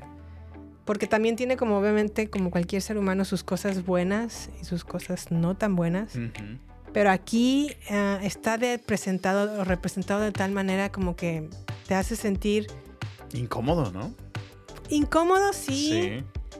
Te cae bien en momentos Tar y en otras te das cuenta Ándale. que es bien gacha. Sí, sí, sí, exacto. Que es mala copa. A eso es lo que iba, porque como que no, no entiendes, o sea, teniéndolo todo, ¿no? O sea, eres, eres talentosa, pero precisamente a mí me llevaba ese análisis de cómo es que a veces se presta eso, que a veces las personas que tienen todo al alcance, les es más fácil otras cosas, ¿no? Sobre todo cuando se llenan de poder, creo yo. Ajá. Sí. y sí, sí. estando ella en la posición en la que estaba, con ese poder que tenía, Ujú. Creo que pues Sí, obviamente no. como todo se corrompe, y vaya que se dio una, una corrompida. Pero feo, sí. Y lo que viene después de su caída, o sea, No, no, no, sí. la manera en la que termina Tar es... Fíjate que yo a lo mejor, ahora que la he estado viendo, porque ya es como la tercera, ya van tres veces que la veo, Sí. puedo decir que a lo mejor el final no, no necesariamente tiene que ser tan malo, sino creo que Tara ahí se está como reconstruyendo. No, yo no creo que sea un mal final. Bueno, o- o- me refiero a cómo quedó en su carrera. Ah, en su carrera, sí, sí. Podría decirse que fue una, una- un final donde dices, híjole, ¿dónde fue a acabar, no? Después de donde Ándale, estaba. Exacto. Sí, sí. Pero creo, para mí fue ahora otra perspectiva de verlo como, pues a lo mejor va, está ahí, pero está volviendo otra vez a, a Pues sí. recuperar su carrera. No sé. A mí lo que me sorprende de ese final es, independientemente de los errores que tomó, continúa siendo lo que más amaba. ¿No? Sí. O sea, que, que no cualquiera se ¿En puede dar Taiwán? el lujo. Pero siguió. en Tailandia. En Tailandia. Pero bueno, sí, sí, o sea. Y pues qué lamentable, ¿no? O sea, que. O sea, sin duda todo tiene sus consecuencias, Sí. sean buenas o sean malas. Y pues lamentablemente Oye, le tocó Pero padecer. qué actuación de, de Kate Blanchett. Kate Blanchett. No, no, no, No. no. No, ya estamos hablando de calidad de, perso- de, de personalidad, de actriz, Jiménez. Ya. O sea, ya a estos niveles digo, wow, el estar en- viviendo en estos tiempos eh, donde vemos una Kim Blanchett con este tipo de actuaciones. Donde vemos el mismo sol que Kate Blanchett Está recibiendo desde. recibe y la ilumina es ya un- una bendición, ¿no? Bueno, también. No, la verdad es que es una muy buena película y Sí. sin duda es una actuación legendaria. Creo que lo mejor que ha hecho Yo creo que Kate sí, ¿eh? Blanchett en su carrera. Eh, Tar es una muy buena, la recomendamos que la vean. Está en Peacock en, en Estados Unidos. No- perdónenme que no sé para Latinoamérica en dónde la pueden encontrar. Creo que está de hecho en cines. No se la pierdan si la tienen oportunidad de verla. Pues bueno, vámonos. ¿Qué tienes en tu número 4, Sammy? Eh, tenemos Natu, natu, natu, natu, natu, natu, natu, natu. RRR la tenemos las dos en el lugar También número en número 4. cu- Mira, la verdad es que no, no me puse de acuerdo con Jimé. Me dijo, Sí, no, no, por no. favor, hazme tu lista de tus top 10. Y yo busqué mi lista, lista. y ella buscó la suya y, y ya al final solamente se la pasé. Sí, a mí RRR se me hace un super peliculón. Ujú. Tiene acción, tiene romance, tiene bromance, sí. Tiene baile. tiene, baile, efectos. musicales, efectos, historia. coreografías, este, pelea, drama, novela, eh, ingleses. Sí, la verdad está increíble RRR. No, no, es, es- es todo lo que puedes buscar en una película. Nada más lo único que te falta es paciencia porque dura tres horas. No, pero está padre porque no, no, la se- la sentiste muy larga. Yo sí sentí ya como cuando íbamos ya tres cuartos de la película y dije, Sí. ay caray, ya nomás hasta le ponía play, todavía media hora le falta. Órale. A mí me gustó, no la Sí. hemos podido volver a, a revisitar, pero creo que es una excelente película. Lástima que a lo mejor no está en- nominada a película internacional, pero tiene... ¿Sabes? Dime. Perdón, algo que sí me arrepiento es no haberla ido a ver al cine. Sí. La sí. vimos en streaming y no, no, no, yo creo que... Y fíjate que sí la vi en el cine y dije, ay, no, esta no. Bueno, es que el problema es Me que... equivoqué. mm, nos, con- nos falta conocer sin duda más de, de Bollywood. o Pues no es. Bollywood. Es ajá. Tollywood. Entonces... A mí que- no se me antojó por el tiempo, ¿eh? Dije, ay, no voy a Tres horas. tardar tres horas ahí. Pues sí. No sé, no, no me apetecía, pero cuando mí- llegó a Netflix dije, qué bárbaro. No, a mí me abrió un nuevo panorama de wow. Así como han llegado las películas Sí. de Surcorea, ¿no? Ajá. También esos coreanos como me han sorprendido de Sí. wow, o sea, ¿hasta cuándo México? ¿Hasta cuándo? Bueno, no, me acabas de presentar anoche un muy buen peliculón mexicano que se llama La Huesera. Sí. Mis respetos. Huesera. Mis, mis respetos. ¿Qué, Sí. qué les cuesta hacer buenas películas? Pues bueno, ahí van, ahí van. Ahí va. Acuérdate que el cine en México ahorita está complicado. Sí, sí, sí. Y también hay mucha también porquería mexicana, como cómplices o compadre y yo, o Ay, dos, dos, dos compadres al rescate, o cosas así, temas, películas de ese Lady tipo de Rancho. títulos, que la verdad pues no, no son muy buenas películas. No alientan Ay, mucho, ya. ¿verdad? Pero bueno, ¿qué tenemos en nuestro número, tu número 3 a mí? Número 3. Yo puse All Quiet in the Western Front. O Sin Novedad en el Frente en español, en Netflix. Qué película, Jimé. Qué, Sí. qué buena película. Es cinematográficamente está hermosa. Qué escenas. Pobres muchachos, la verdad, iban tan entusiasmados, bien contentos a la guerra. Y ¿De qué trata un poquito All Quiet, Samuel? Pues bueno, mm, a grandes rasgos es la historia de un grupo de jóvenes que... Sí, Y de amigos. y- y amigos muy cercanos, por cierto, que, Algo así como Sammy y el panda y así. que durante su, su juventud pues están entusiasmados por el escuchar la guerra y cómo eh, pues Alemania, ¿no? Prácticamente está... Entrando a la guerra, a la Entrando, Primera Guerra ajá. Mundial. Ajá. Entonces, pues ah, representa el orgullo que para ellos como alemanes era el, el- el unirse, ¿no? Al batallón de guerra. Sí. y cómo, cómo se enfrenta con la cruda realidad de lo que es estar en una guerra y, y, pues las fatales consecuencias que esto implica, ¿no? Así Eh, es. Es una, una historia bastante cruda, muy realista, muy, muy necesaria de ver, yo creo, para darnos cuenta de lo que es estar en, en una Los situación. horrores de la guerra. Y sobre todo que puedes ver en esta película cómo los que definen o toman las decisiones de qué hacer en una guerra están a gusto Ah, desayunando, cenando, en su mansión, comiendo, mientras que su gente está literal muriendo a, en centenares, ¿no? Sí, no, O o sea, sea- está muy cruda de ver, la verdad, pero es muy buena película. La cinematografía de Oh Quiet Ujú. está increíble, el sonido Sí, de sí, las sí. balas y del, de todas las explosiones y también está muy buena. La banda sonora también es muy buena. Estoy a punto de abrir e inaugurar, perdón, mi, mi pequeña mm, categoría de películas favoritas, Ujú. donde ya puedo agregar Dunkirk. De guerra, ¿te Ajá, de refieres? guerra, Ajá. sí. Dunkirk, Rescatando al soldado Soldado Ryan. Ryan. ¿Cómo se llama la otra? 1917. 17. Y Ujú. ahora esta. La verdad es que es muy buena Muy película, buena. Quiet on the Western Front. Sí. ¿Qué tienes en tu número 2? En mi número dos, bueno, ¿cuál fue la, la tuya? No me dijiste el número tres tuya. Ay, sí, perdón. Mi número 3 fue Everything, Everywhere, All at Once. Ay, muy buena película. Sí, sí, sí. Bueno, yo la tengo esa en el número dos, así que ahí se fusiona. Ok. ¿Y por qué te gusta tanto esta película, Jiménez? Debo de confesarte que cuando la fui a ver al cine me molestó un poquito. ¿En serio? Sí, como que los cambios entre una escena y otra, porque está editada de, tal manera que cambian muy rápido. La historia, a lo mejor como que de, de primera instancia como que no la entendí bien. Es que esos saltos del multiverso es, es muy complicado. O sea, Sí, se me hizo como raro de entenderle. Y como que me, me empezó como, como que me incomodaba. Como que decía, ay, no, no sé si me gusta, pero yo sé que me quiero, como que quiero que me guste, pero no me gusta. sí. Y luego la volvimos a ver nuevamente hace poco, en, en- en- a finales del año pasado. Y seguía otra vez como sin gustarme hasta que la vimos una tercera vez. Y ahí fue donde entendí todo. Dije, ya, ya, ya, ya. Es, es que, bueno, ya después me dijiste, es que esta película me hace sentir mensa porque no lo estoy entendiendo.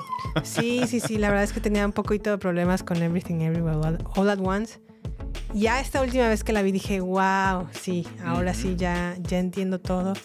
Creo que el personaje más eh, enriquecedor o, el- o mi personaje favorito de esta película es el esposo de, de la De protagonista, la protagonista. Sí. interpretado por Ki Hui Kwan. Ujú. Este es mi favorito y la verdad es que es una historia de, de cómo, de aceptación, de respeto, de, de la familia. De familia, sí, sí, sí. Sobre todo eso. Y, y- y, pues bueno, ese fue mi número 3. No, ¿Por, qué- qué tú- ¿Por qué la pusiste tú ahí?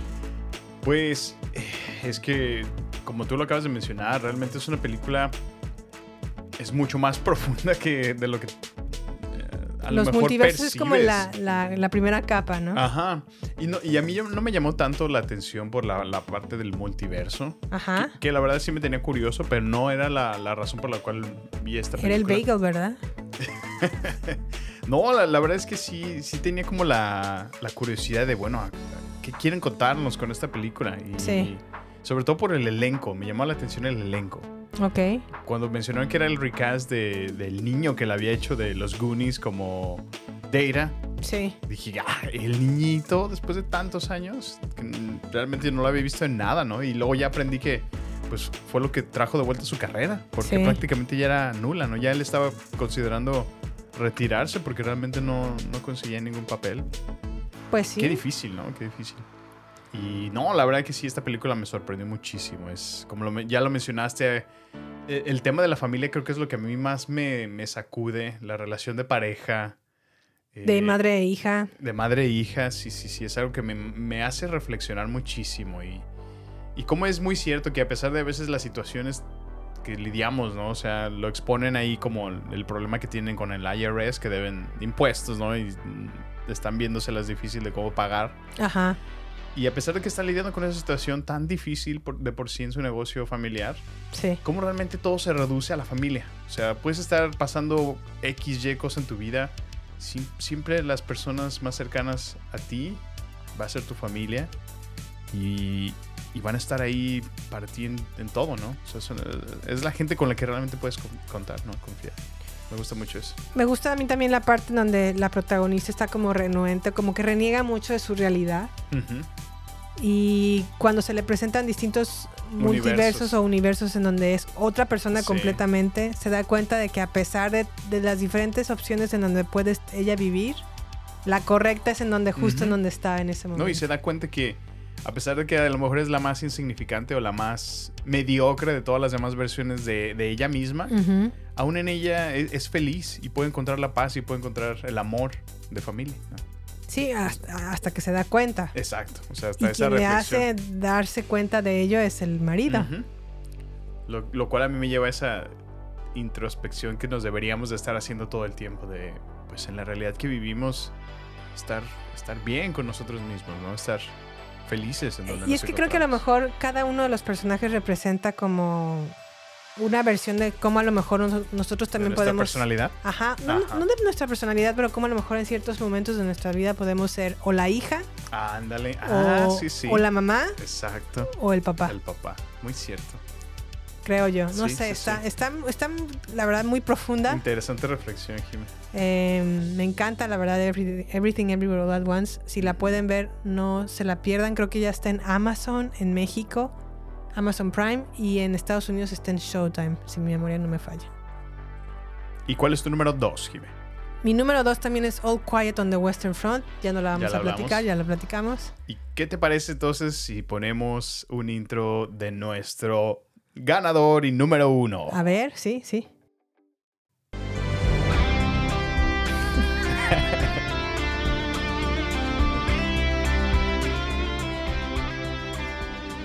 Híjole, la verdad es que sí. No, no, no, no. Top Gun Me Maverick. encantó. Mira, un aplauso le doy a la película. Aplausos. ¿No tenemos aplausos Aplausos. ahí? Por supuesto que tengo esos aplausos. Por favor, merece, merece. Bravo, bravo. Sí.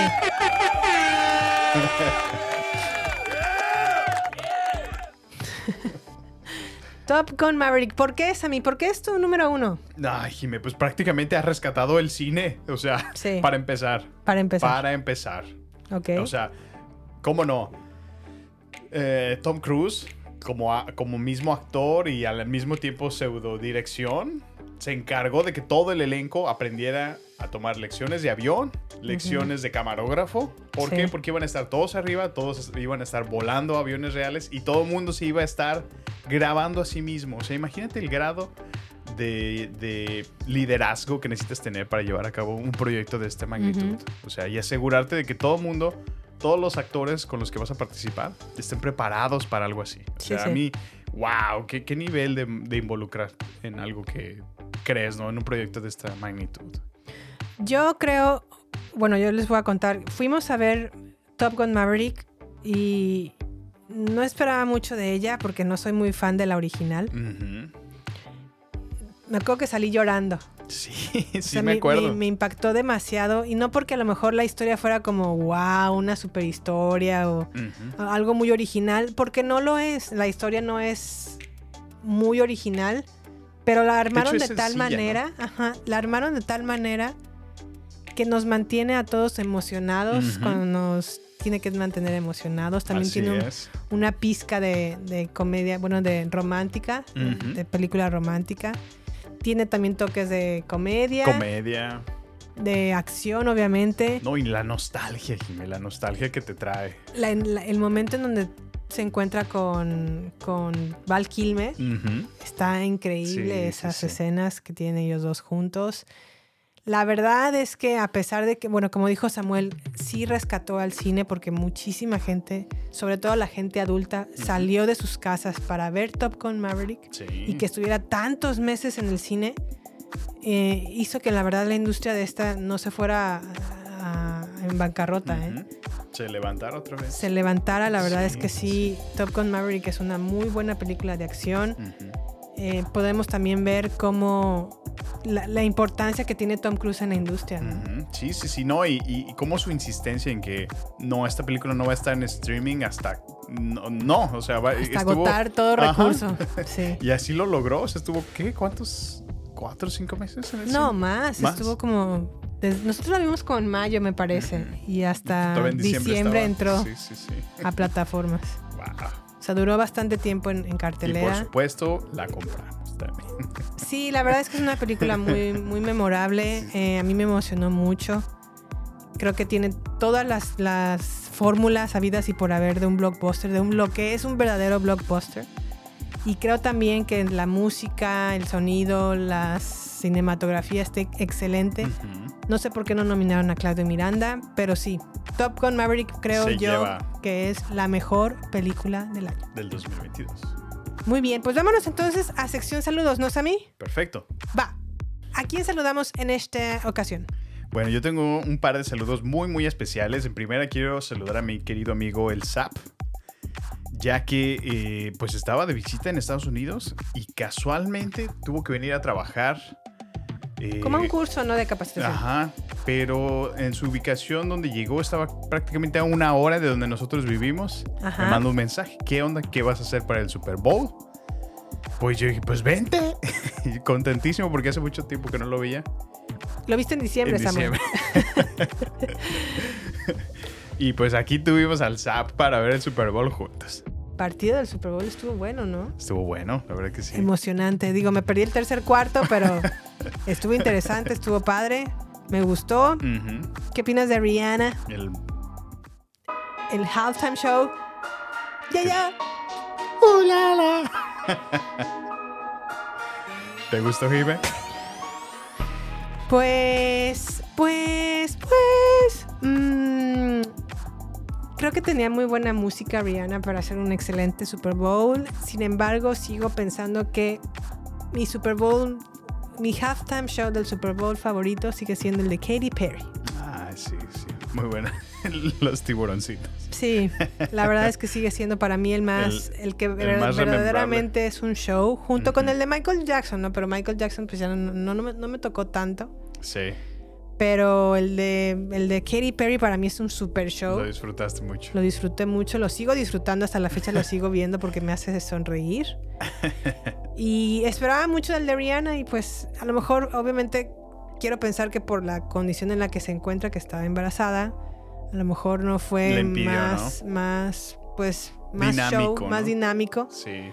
Pero, pero bueno, ¿tú qué opinas de ese Pues yo siento show? que yo siento que cumple cumple con lo que a lo mejor se espera no de pues el entretenimiento pero sí sí la verdad que creo que en, en comparativa con previos shows sí se queda corto y yo, yo estoy de acuerdo a lo mejor sí fue por la limitante de de ¿Su pues, su embarazo? situación no su embarazo y ahora pues ya que Apple tomó el control de los siguientes cinco o seis años creo Del ajá, del medio tiempo. del medio tiempo, entonces pues me imagino que ahora va a incluir a las estrellas que están asociadas con su Apple Music. Pues quién A sabe. ver, a ver qué tal. A ver qué sucede, pero pues sucede. bueno, eso fue, puedo comentar del halftime show, del Ujú. show de medio tiempo de el fútbol americano.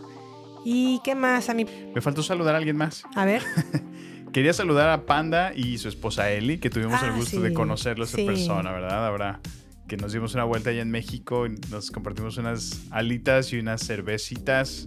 La pasamos muy a gusto y pues les agradecemos, les mandamos un saludo, queridos Panda y Eli. un saludazo, allá. Eli y Pandiux. Que estén muy bien y pues gracias por todo, por seguirnos escuchando, porque realmente nos han estado escribiendo de cuándo, cuándo regresan, cuándo Sí, regresan. sí, sí. Estamos de vuelta. Aquí estamos, muy bien. Pues, Pues saludos a todos ustedes y vámonos entonces a nuestras redes sociales. No queremos que te pierdas nada. Por eso, te invitamos a sumarte a nuestras redes sociales. Twitter, Instagram y Facebook. Encuéntranos como Baterías Podcast. Cine, series y mucho más solo con nosotros. Con Jimena Campos y Samuel López. Agéndalo. Nos encontramos en redes sociales. Baterías Podcast. A ver, Sammy, rapidito nos vamos entonces con las mejores series del 2022. ¿Quieres que yo te diga las mías? ¿Tú me dices las tuyas o cómo le hacemos? Pues arranquémonos. A ver, Si quieres, yo comienzo con las mías. ¿va? Perfecto. Mira, yo puse... ah, ¿lo, lo quieres también en or- orden de 10 a, a 1 Mm, o solo mencionarlas? si quieres. Ok. Bueno, número 10 yo puse el The Yellow Jackets. Ok, Eh, número 9 puse Arcane. ok. Arcane es la, la serie animada de que tenemos ahora en Netflix. ¿Va? Yellow Jackets, ¿cuál es? Yellow Jackets trata de la es una, una serie que está en um, Showtime. Showtime, así es. De, unas- de un grupo de adolescentes que sufren un accidente en un vuelo Sí, y pues tienen un equipo de, de fútbol. sí. Entonces, por eso son las Yellow Jackets, que son como las avispitas, ¿no? Y pues habla de cómo perdidas en una En el bosque. en el bosque, así es. Y cómo tiene sus conflictos adolescentes. Me gustó, la verdad me gustó. Algo sucede en ese bosque Ajá. que las persigue, o bueno, la, las... Sí, de alguna manera las persigue. Hay un sí. misterio que sin resolver, Ajá. que ahora que ya son adultas, siguen trayéndolo en, en, en cuesta, ¿no? En- Encuesta, así es. Ok, para mí entonces por ahí no, no lo tengo a lo mejor en un- algún orden en particular, pero podría decir que a lo mejor la última temporada de Ozark fue de lo que se me hizo de lo mejor del año pasado. Em, también tengo por ahí una serie limitada que está en HBO Max que se llama Irma Beb. Ah, mira, muy buena serie. Irma Beb es una historia en donde está protagonizada por Alicia Vikander. Ella mm, me gusta. La razón del por qué la traigo a la, a la conversación es porque me gusta mucho cómo se relata la historia de cómo se filma otra serie. Pues es una serie dentro de una serie. Nice. Entonces, pues bueno, obviamente trata de cómo eh, los conflictos del director, los conflictos del escritor, cómo sufre como conflictos de, de creatividad, de nerviosismo. También la actriz pues se ve como a lo mejor eh, se in- adentra en el papel en el que está a punto de interpretar, eh, cómo va transformándose su carácter y cómo termina a lo mejor siendo completamente una, no completamente, pero una persona ya más transformada a raíz de que participe en esta serie. Y cómo, pues es una super actriz en, en- en- en Irma Beb. Es como si a lo mejor a Scarlett Johansson la llamaran para hacer una serie limitada como más de presupuesto, más independiente. Tipo así, a ese nivel, ¿no? Pero obviamente aquí ella está protagonizada por Alicia Vikander, Alicia que la pueden recordar por Tomb Raider en una película que fue un poco desafortunada, la verdad, Tomb Pues Raider. sí, yo estaba muy esperanzado en esa película. O en mi personaje favorito de Alicia Vikander, Ex Machina. Ah, muy buena película. Sí, sí, sí. Ok, ¿qué más tenemos en tu serie, Sammy? Bueno, yo luego tengo en número 7, perdón, en número 8, Only Murders in the Building. en la Ok, yo temporada también la dos. tengo por ahí. Ajá. Muy buena, la verdad es que sí. Yo gusté mucho de esta dinámica que hicieron entre um, Selena Gómez. Selena Gómez Y Steve Martin. y Steve Martin, así es. Y este mm, Martin Short. Sí, la verdad es un muy buen trío, ¿eh? Sorprendentemente, la verdad. Al- algo muy peculiar. de edad. Sí, sí, creo que es justo lo que le hace como entretenido, porque le da esos tonos como clásicos, ¿no? De, pues de hombres maduros, hombres grandes, hombres que conocen de, de- del teatro, del cine a- a- Sí. antiguo, ¿no? Vaya, clásico. Y, y con la personalidad de, de una millennial, ¿no? Como lo es Selena Gómez. Así es. Sí, a mí también me gusta mucho. También la tengo dentro de mi lista. Por ahí también tengo a Life and Beth, una serie eh, protagonizada por de Amy Schumer. Ay, Miss Schumer. La pueden encontrar en Hulu. Eh, a mí me gusta mucho cómo es esta comediante, con el humor que tiene y por eso la, la es ubiqué buena, por ahí. es divertida, fíjate. Hasta Y- en el stand-up que ha hecho me ha gustado. Sí, y la verdad es que Life and Bed habla un poquito más, obviamente no es el personaje de Amy Schumer, sino más bien nos habla de cómo ella eh, tiene como a lo mejor un trauma un poco infantil y cómo le ha repercutido ahora en su vida adulta. Es una serie muy cortita, como de 10 episodios de media hora en, en Hulu y la verdad está muy padre, me gusta mucho. Mm, ok. ¿Qué más a mí tenemos por ahí, por ahí contigo? Pues yo tengo en el número 7 Ujú. The White Lotus. Temporada Eh, 2. Ajá. el-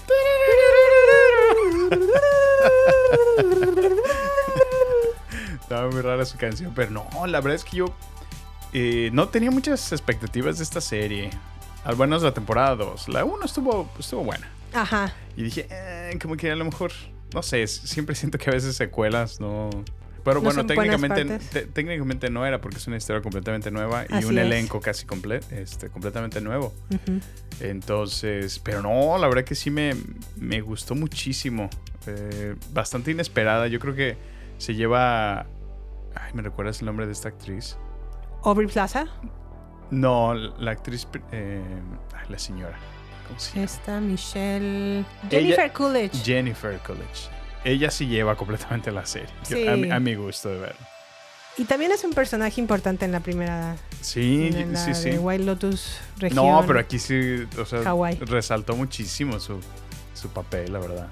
Yo la verdad es- esperé hasta que tuviéramos todos los episodios ya en, en HBO. No Ajá. estaba muy entusiasmada de verla y debo de confesar que desde el primer episodio me piqué. Ujú, sí, sí, me encantó, sí. me encantó Estuvo de White. Lotus. Me encantó Aubrey Plaza. Te, te cae bien, ¿verdad? Es como, como que va en ascenso, ¿no? ¿Te fijas que está Ah, más? Hizo completamente un personaje muy distinto a sus personajes de comedia que por lo general tiene, a su humor. Y acá eh, se comporta completamente diferente. Me cayó muy bien. Sí, sí, sí. A mí me cayó muy bien ella. ¿Qué más tenemos por ahí, Sammy? Bueno, ¿cuál, cuál fue tu número 7? Mm, tengo yo por ahí a Under the Banner of Heaven. Es una serie limitada también de Hulu, protagonizada por Andrew Garfield. Mm. Está basada en un libro bajo el mismo nombre y es sobre un, mm, no culto, pero a lo mejor como un grupo de personas muy religiosas de... Bueno, es una religión, una denominación, porque no es una religión, es una denominación eh, muy presente en Utah.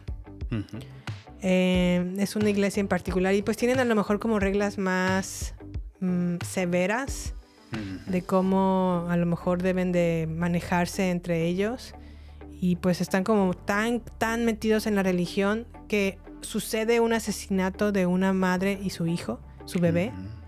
Y obviamente a Andrew Garfield, que también forma parte de esta iglesia, le toca investigar. Es un detective y pues bueno, la historia desarrolla de cómo comienza esta investigación a, a- a investigar obviamente quién mató a esta persona y por qué se hizo y bajo qué estatutos y te das cuenta, habla la cloaca de toda la religiosidad que está metida dentro, entre, entre esa, gente, esa familia. Órale. Está muy interesante, Está la buena. verdad. Está buena, está buena. Sí. ¿Qué Bueno. más a mí?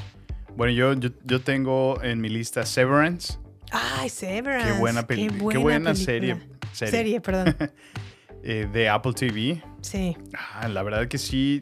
Es rara esta serie. Y Severance toma tiempo, ¿eh? Al, principio como que te cuesta un poquito de trabajo ver. Pero ya después que vas como metiéndote en la historia como que te intriga y te intriga más. A mí me, me, me picó por esa simetría que tiene todas sus tomas. Sí. Colores que utiliza. O sea, como, como todo tiene que estar bien acomodadito en sus tomas. Eso es, es algo que me llamó la atención y me causaba como un placer muy extraño que no, no, no sabía que necesitaba. o sea, no sé Sí, es cómo... muy simétrica la composición. Como, exacto, pero si te fijas, todas las tomas tienen que estar exactamente simétricas, ¿no? O sea, la- si, si hacía referencia a un cuadro, a un póster, tenía que estar simétrico todo el tiempo. Equilibrado. Lo noté Ujú. muchísimo en esas escenas, me llamó bastante la atención. No, no sé si lo había visto antes. A mí el intro de Severance se me hace es- Muy es- bueno. espectacular, muy, muy Sí. buen intro, la verdad. Y sí, obviamente al final, justamente en el último episodio, te das cuenta o le encuentras sentido a todo lo que está sucediendo o a todo lo que sucedió a lo largo de la temporada. ¿Cuál tienes en tu lista? ¿Qué más tengo por ahí? Stranger Things, temporada 4. Ah, yo esa es la que tenía enseguida. Pues la verdad es que Stranger Things regresó con Se todo. ¿eh? regresó, güey. Yo creo que el mismo nivel de la Se primera reivindicó. temporada. Sí, sí, sí. La tercera estuvo más o menos. Ya se estaba decayendo. Dije, ya va a ser como Cobra Kai, ya se va a estar cayendo. Sí. Y yo creo que se dieron cuenta de eso y dijo La Netflix, muy bien, ¿eh? dijo Netflix, bueno, vamos a inyectarle unos milloncitos más a ver si, si con eso amarra. Oye, pero millonzotes, porque cada episodio como de 10 millones. Qué bárbaro, qué bárbaro. Qué la nota. Y sí se ve, ¿eh? Sí se Sí ve. se ve reflejado. El, ref- el reflejo. Ay, yo creo que en esa serie, en esta última temporada, quien destacó fue esta chica, Sadie, something? Sadie Sink. Sadie, sí, sí, sí. Así es, creo que ella fue la que destacó de esta última temporada. Ujú, Y pues a ver qué- en qué termina ya la quinta, porque ya es la última. ujú. ¿Qué más tenemos por ahí, Sammy? Bueno, yo tengo House of the Dragon, por supuesto, Obviamente, de HBO. yo también. Muy, muy buenas. Pues yo creo que se reivindican con toda la, digamos, el daño psicológico, moral, social y nuestro corazón que nos hicieron con la última temporada de Game of Thrones. Así es. Y bueno, dices, ok, est- estoy dispuesto a darles una oportunidad después de lo que me hicieron. Y pues Como relación de pareja está bien. Estoy abriendo un- mi corazón de nuevo. Vamos a ver. la verdad es que sí estuvo muy buena House of the buena. Dragon. Obviamente el cliffhanger con el que nos dejó. Nos dejaron, ¿verdad? Sí, sí, sí. El despedorre que espero que se haga en el siguiente, la siguiente temporada. Y pues bueno, fue una buena introducción a la, a la dinastía de los Targaryen. Sí, sí. y cómo sí. todos se pelean obviamente por el, el poder. el trono. Por el tronos. El trono. Y bueno, pues por ahí también Que por, tenemos cierto, a... que por cierto tengo aquí en mi nuevo, en mi nuevo prop del escritorio, mira. Le aprietas el botoncito y mira. Creo que lo que me molestaba mucho de House of the Dragon era el intro de esa canción. ¿Por qué? Porque ese es de Game of Thrones. Pero es, es la misma saga. ¿Querías que tuviera su canción independiente? Ok. Pues sí, esperaba que tuviera un intro independiente y canción independiente, pero pues bueno, no se pueden pedir No se peras puede al olmo. ¿verdad? No se puede todo en esta vida, pero bueno, por ahí tenemos entonces House of the Dragon. Yo también tengo Euphoria temporada 2. Ah, ese es mi número 3, justamente. La verdad es que fue muy buena temporada Euphoria. Sí, sí, sí. Zendaya, Jiménez. Zendaya. Zendaya. No, Zendaya. Zendaya yo creo que es mi Florence Pugh de ti. Así el mismo nivel que a ti te gusta Florence, a mí me gusta Zendaya. Zendaya, la verdad es que hizo una muy No, buena es mi- actuación es mi en esta actriz favorita. temporada. Muy, muy buena actuación. Y se ha llevado creo que todos los premios Zendaya, de hecho. ¿Ves? ¿Ves? Talento. Falta Solo falta apoyarlo. Pues creo que ya terminé con mis, mis series. Yo, ¿eh? te- yo tengo un par. A ver. Uno- Una que me encantó y sé que no disfrutabas tú verla conmigo. Y creo que me gustó más a mí que a ti, pero The Bear, Ok. qué sí. serie. No, no, no. A mí me gustó muchísimo esta serie de HBO. No, The Bear sale en Hulu. Ah, perdón, de, dije HBO, lo siento. En mi mente pensé Hulu y dije HBO, por alguna razón. De Hulu, así es. Y Ajá. pues a mí me gustó muchísimo. Es, no sé, como que creo que a lo largo de mi vida he tenido un gusto por la cocina muy Ah, ¿sí? peculiar. ¿Ah, sí? Ah, sí. No se ve reflejado en este hogar, ¿eh? No, sí, siempre haces el lunch. No, pero no sé, como que veo que me, me atrae muchísimo esas películas de chefs, de... como- me recuerdas esta película que vimos con um, Cooper, con Bradley Cooper. Bradley Cooper. mm, ¿Te acuerdas de esa película que es, él es un chef Sí, sí me acuerdo de que esa está película. peleando por conseguir su- sus estrellas Michelin ¿no? en su restaurante? Y me encanta, ya o sea, ya las tiene. Lo que pasa es que está como reivindicándose. reivindicándose en su vida. No sé, eh, yo me doy cuenta realmente lo mucho que me atrae la cocina a través del cine y me lleva de, ah, caray, pues a lo mejor es, es un, no sé, es un hobby que podría Se empezar. llama a- Burned. Burned, exactamente.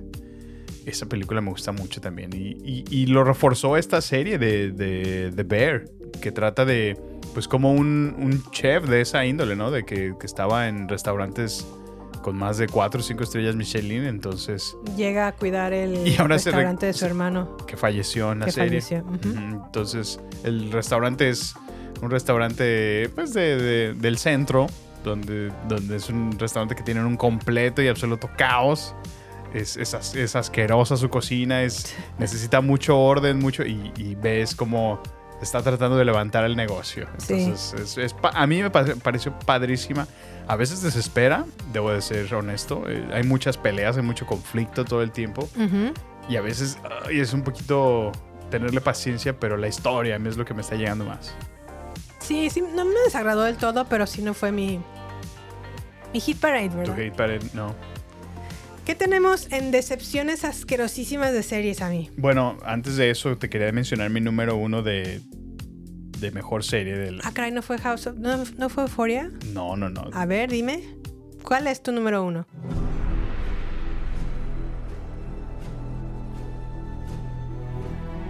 Por favor, Jiménez, por favor. Ay, no. Por favor, Jiménez. Disfruté muchísimo esta serie, Jiménez. Yellowstone, temporada 4. No, a mí sí me ha gustado muchísimo esta serie. Sí, Yellowstone es una buena serie, debo de reconocer que sí. La verdad es que sí. eh, bueno, a mí me gusta mucho junto con Pero todos los spin-offs. en algunas escenas. ¿sí no? no, y es que si te fijas, han estado sacando también spin-offs. Sí, no las he Entonces- visto, la verdad, eh, completo. Empezamos a Ujú. ver 1883 y por ahí Ujú. anda pendiente. El- ¿Qué es la otra? 1900. 1923 con 23. Harrison Ford y Helen Ajá. Mirren. También está muy, muy- muy, bien. O sea, han, han hablado mucho de esa. ¿Oh, sí? Ujú. Está muy bien calificada en, I- calificada, perdón, en IMDb. Ok. Tiene casi el 8.5, 8.6. Oh, wow. Sí, entonces tenemos, la tenemos pendiente. Pues bueno, estamos viendo todavía, no, aún no termina la temporada, sí es la 4, ¿verdad? Aún no termina la temporada 4 de Yellowstone y tal vez ya no vaya a haber siguiente temporada porque están peleándose con Kevin Costner. Y Porque el señor Costner pues está grabando su película western y pues obviamente le está dando prioridad a ese proyecto. Y por el otro lado también el dueño o bueno el creador de Yellowstone le, di- le dice a Kevin Costner que hubo, Aquí ahora. venga chepa acá, Sí, ¿cuándo? pues pues sí. bueno, no sé si, si va a haber una siguiente temporada o si lamentablemente Kevin Costner vaya a Vaya a salir de la misma. Pero bueno, la favorita de Sammy es Yellowstone. Para mí es- me gusta, está dentro de mis menciones honoríficas, creo yo. Es una buena serie. Pero tengo tu. Tengo el audio para tu favorita. A ver.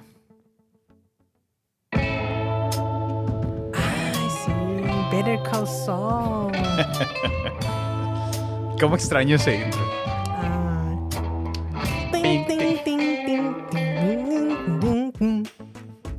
La última temporada. Better Call Saul creo que es de lo mejor y me atrevo a decir que sí es mejor que Breaking Bad. A nivel cinematográfico, los emplaces de la cámara o el- cómo la manejan está como mucho más. Obviamente como cualquier serie de estos tiempos ya está como cada día más am, a, a nivel cinematográfico que a lo mejor una simple temporada de televisión o serie de televisión. Pues sí. La excepción obviamente no es Better Call Saul. Me da a lo mejor pues tristeza de que no ha sido como ninguneada en todos los premios, como que ni la pelan. Sí, Pero eh, la, verdad, es que sí. es una muy buena serie. Terminó muy muy bien la temporada. Tuvo un excelente cierre, un excelente final.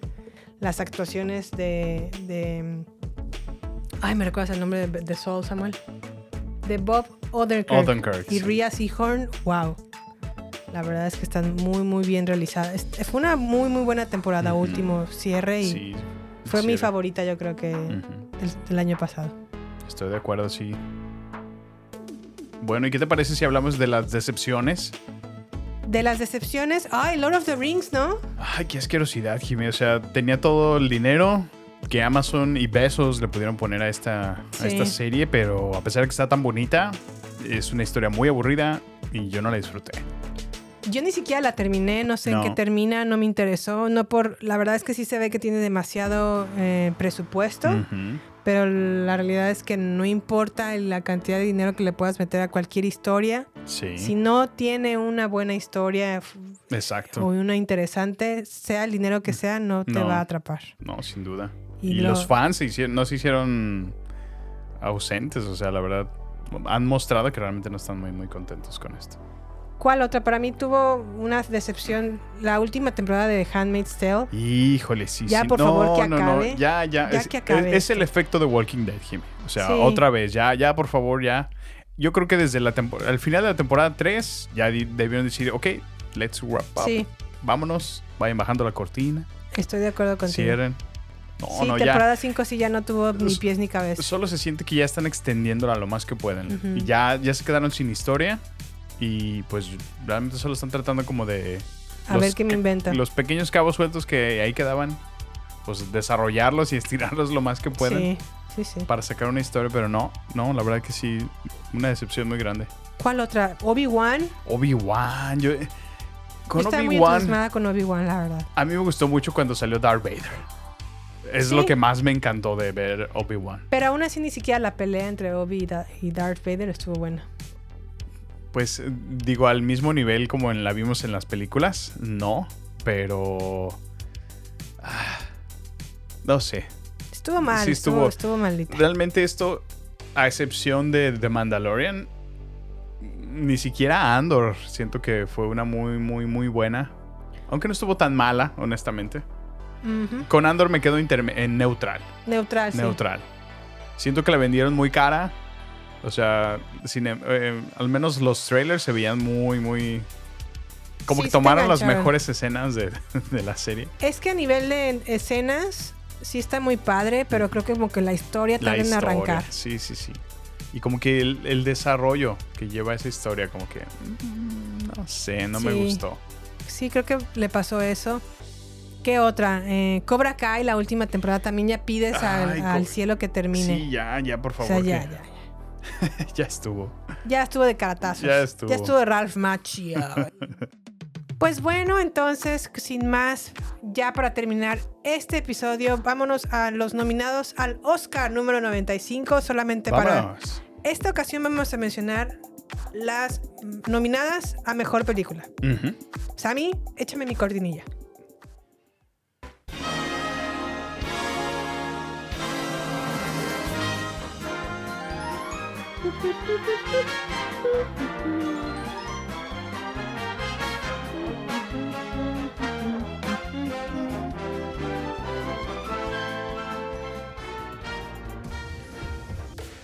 Pues bueno, Sammy, te voy a dar una tarea para empezar. A ver, a ver.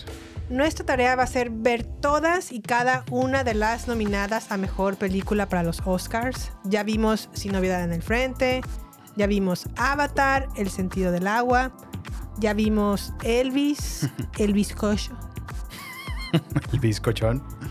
ya vimos todo al mismo tiempo en todas partes. Vimos Los Fableman, vimos Star, vimos Top Gun Maverick, vimos El Triángulo de la, de la Tristeza y nos falta únicamente Ellas Hablan. Ok, perfecto. No nos faltan muchas, ¿eh? Sí, no. De hecho, bueno, la de Inisherin me has estado dice y dice. Ah, sí. The sí, sí. Banshees of Inisherin.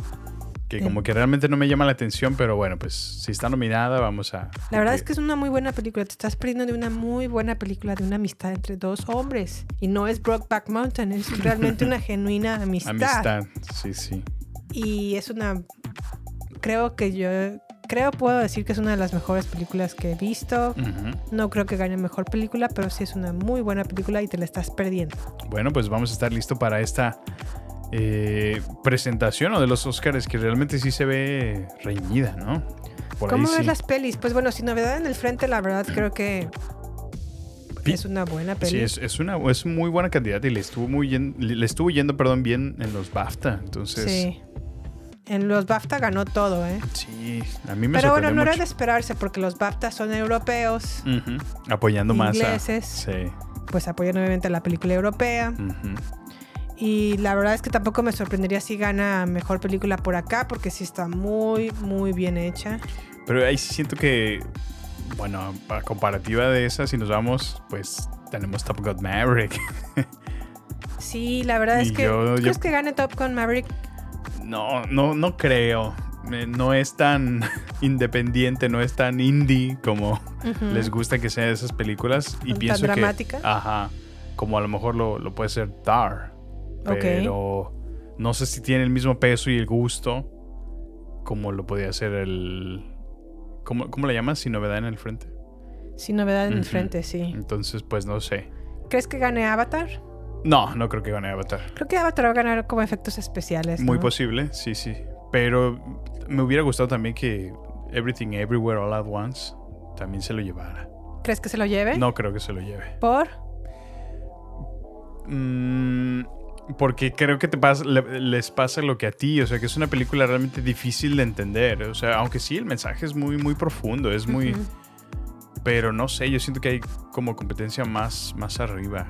Como la misma sin novedad en el frente, que sí, pues la verdad sí está mejor que Everything Everywhere All at Once.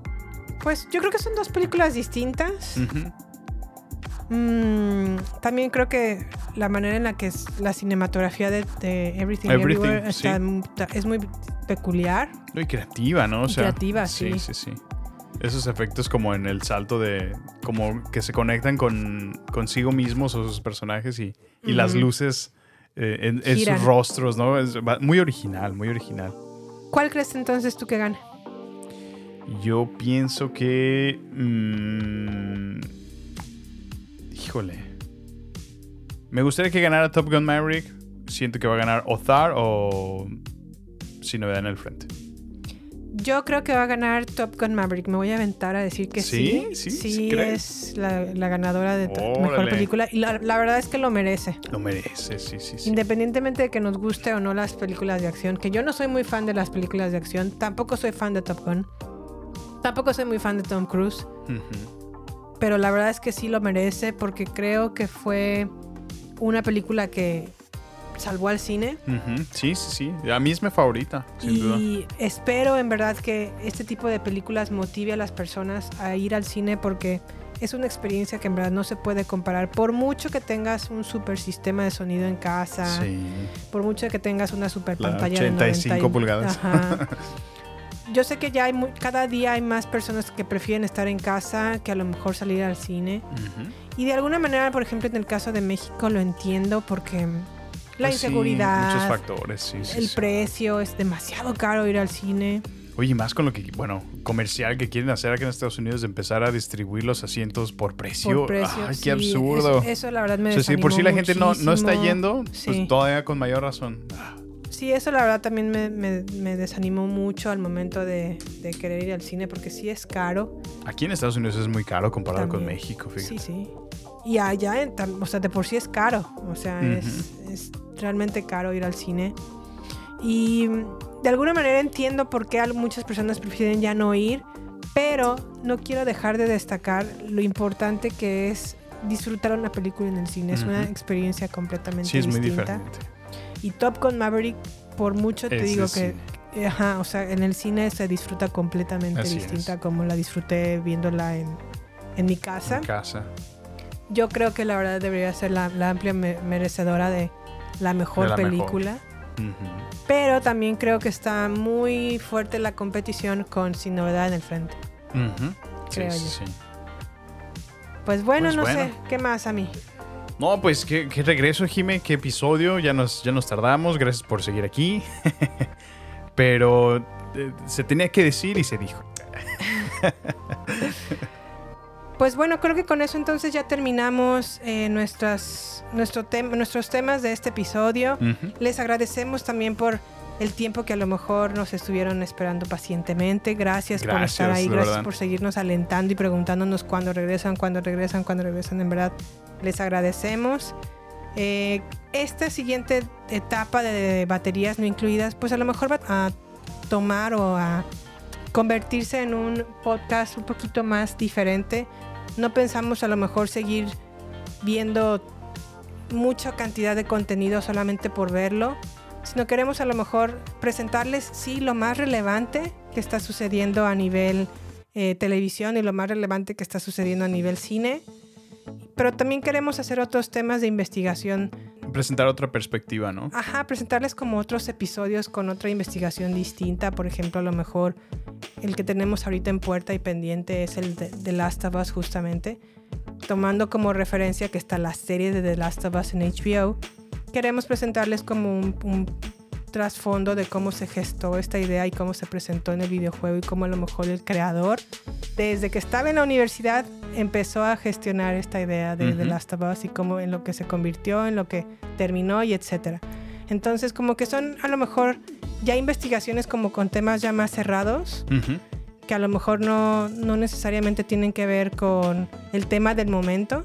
Y esa tonalidad queremos darle a, baterías no incluidas. También queremos a lo mejor presentarles episodios en donde yo le presento a Samuel una película que a lo mejor él nunca ha visto y quiero que a lo mejor él me dé su perspectiva, sus ideas, lo que él vio en esta película y viceversa. Que Samuel me presenta una serie o una película que a lo mejor él ha visto o le gusta mucho que yo nunca he visto y a lo mejor le gustaría que la viera y lo que yo pienso de ella y así. Entonces, pues bueno, son como nuevas ideas que estamos creando y gestionando y, y ideando aquí entre, entre nosotros para presentarles una nueva perspectiva de baterías no incluidas, esperando obviamente que les guste este nuevo contenido. ¿No es a mí? Sí, ¿no? Y emocionados realmente por este nuevo enfoque, como Jimmy lo dice, eh, en proyectos donde no, nos gustaría adentrarnos más que en solamente seguir tendencias, en solamente seguir contenido por, porque es popular y porque todo el mundo está hablando de ellos. Ujú. Sí, tocarlo, hablarlo, mencionarlo, por supuesto, dar nuestra opinión también, pero Sí. más allá de eso, el, el- el- el poder compartir realmente ese, ese gusto por, por el cine que Jimmy y yo tenemos y, y dar eh, un análisis desde esa perspectiva en cómo nos hace sentir, qué, qué reflexiones nos llevamos a veces, cómo... Porque, bueno, eh, eso es algo que platicamos ya independientemente de cómo, cómo es que realmente a partir del cine se pueden aprender tantas cosas Sí, enseñanzas y cómo a través de las historias representadas en pantalla sí. a veces podemos tener una reflexión o una auto in- introspección, ¿no? Así en muchos casos. Entonces, ese tipo de análisis un poco más, más a fondo, más detallados, es lo que queríamos presentarle en esta nueva faceta de, de- de baterías no incluidas. Entonces, estamos contentos de dar un paso más hacia eso eh, en esta planeación que estamos haciendo. Y bueno, Sí. pronto nos veremos, como lo menciona Jime, con nuestro siguiente episodio de, de The Last of Us. Pues bueno, les agradecemos el tiempo que se tomaron para escucharnos. Aquí nos veremos próximamente. Y pues, pues nada, muchas gracias y hasta la próxima, Sami. Nos vemos. Hasta la próxima. Bye. Bye.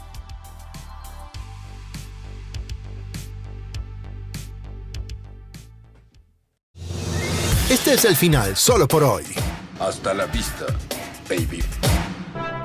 Prepárate para más acción, misterio y seguir descubriendo las mejores escenas y secretos del cine y serie. Solo aquí, en nuestra próxima entrega, Baterías No Incluidas Podcast, con Jimena Campos y Samuel López. Hasta la próxima.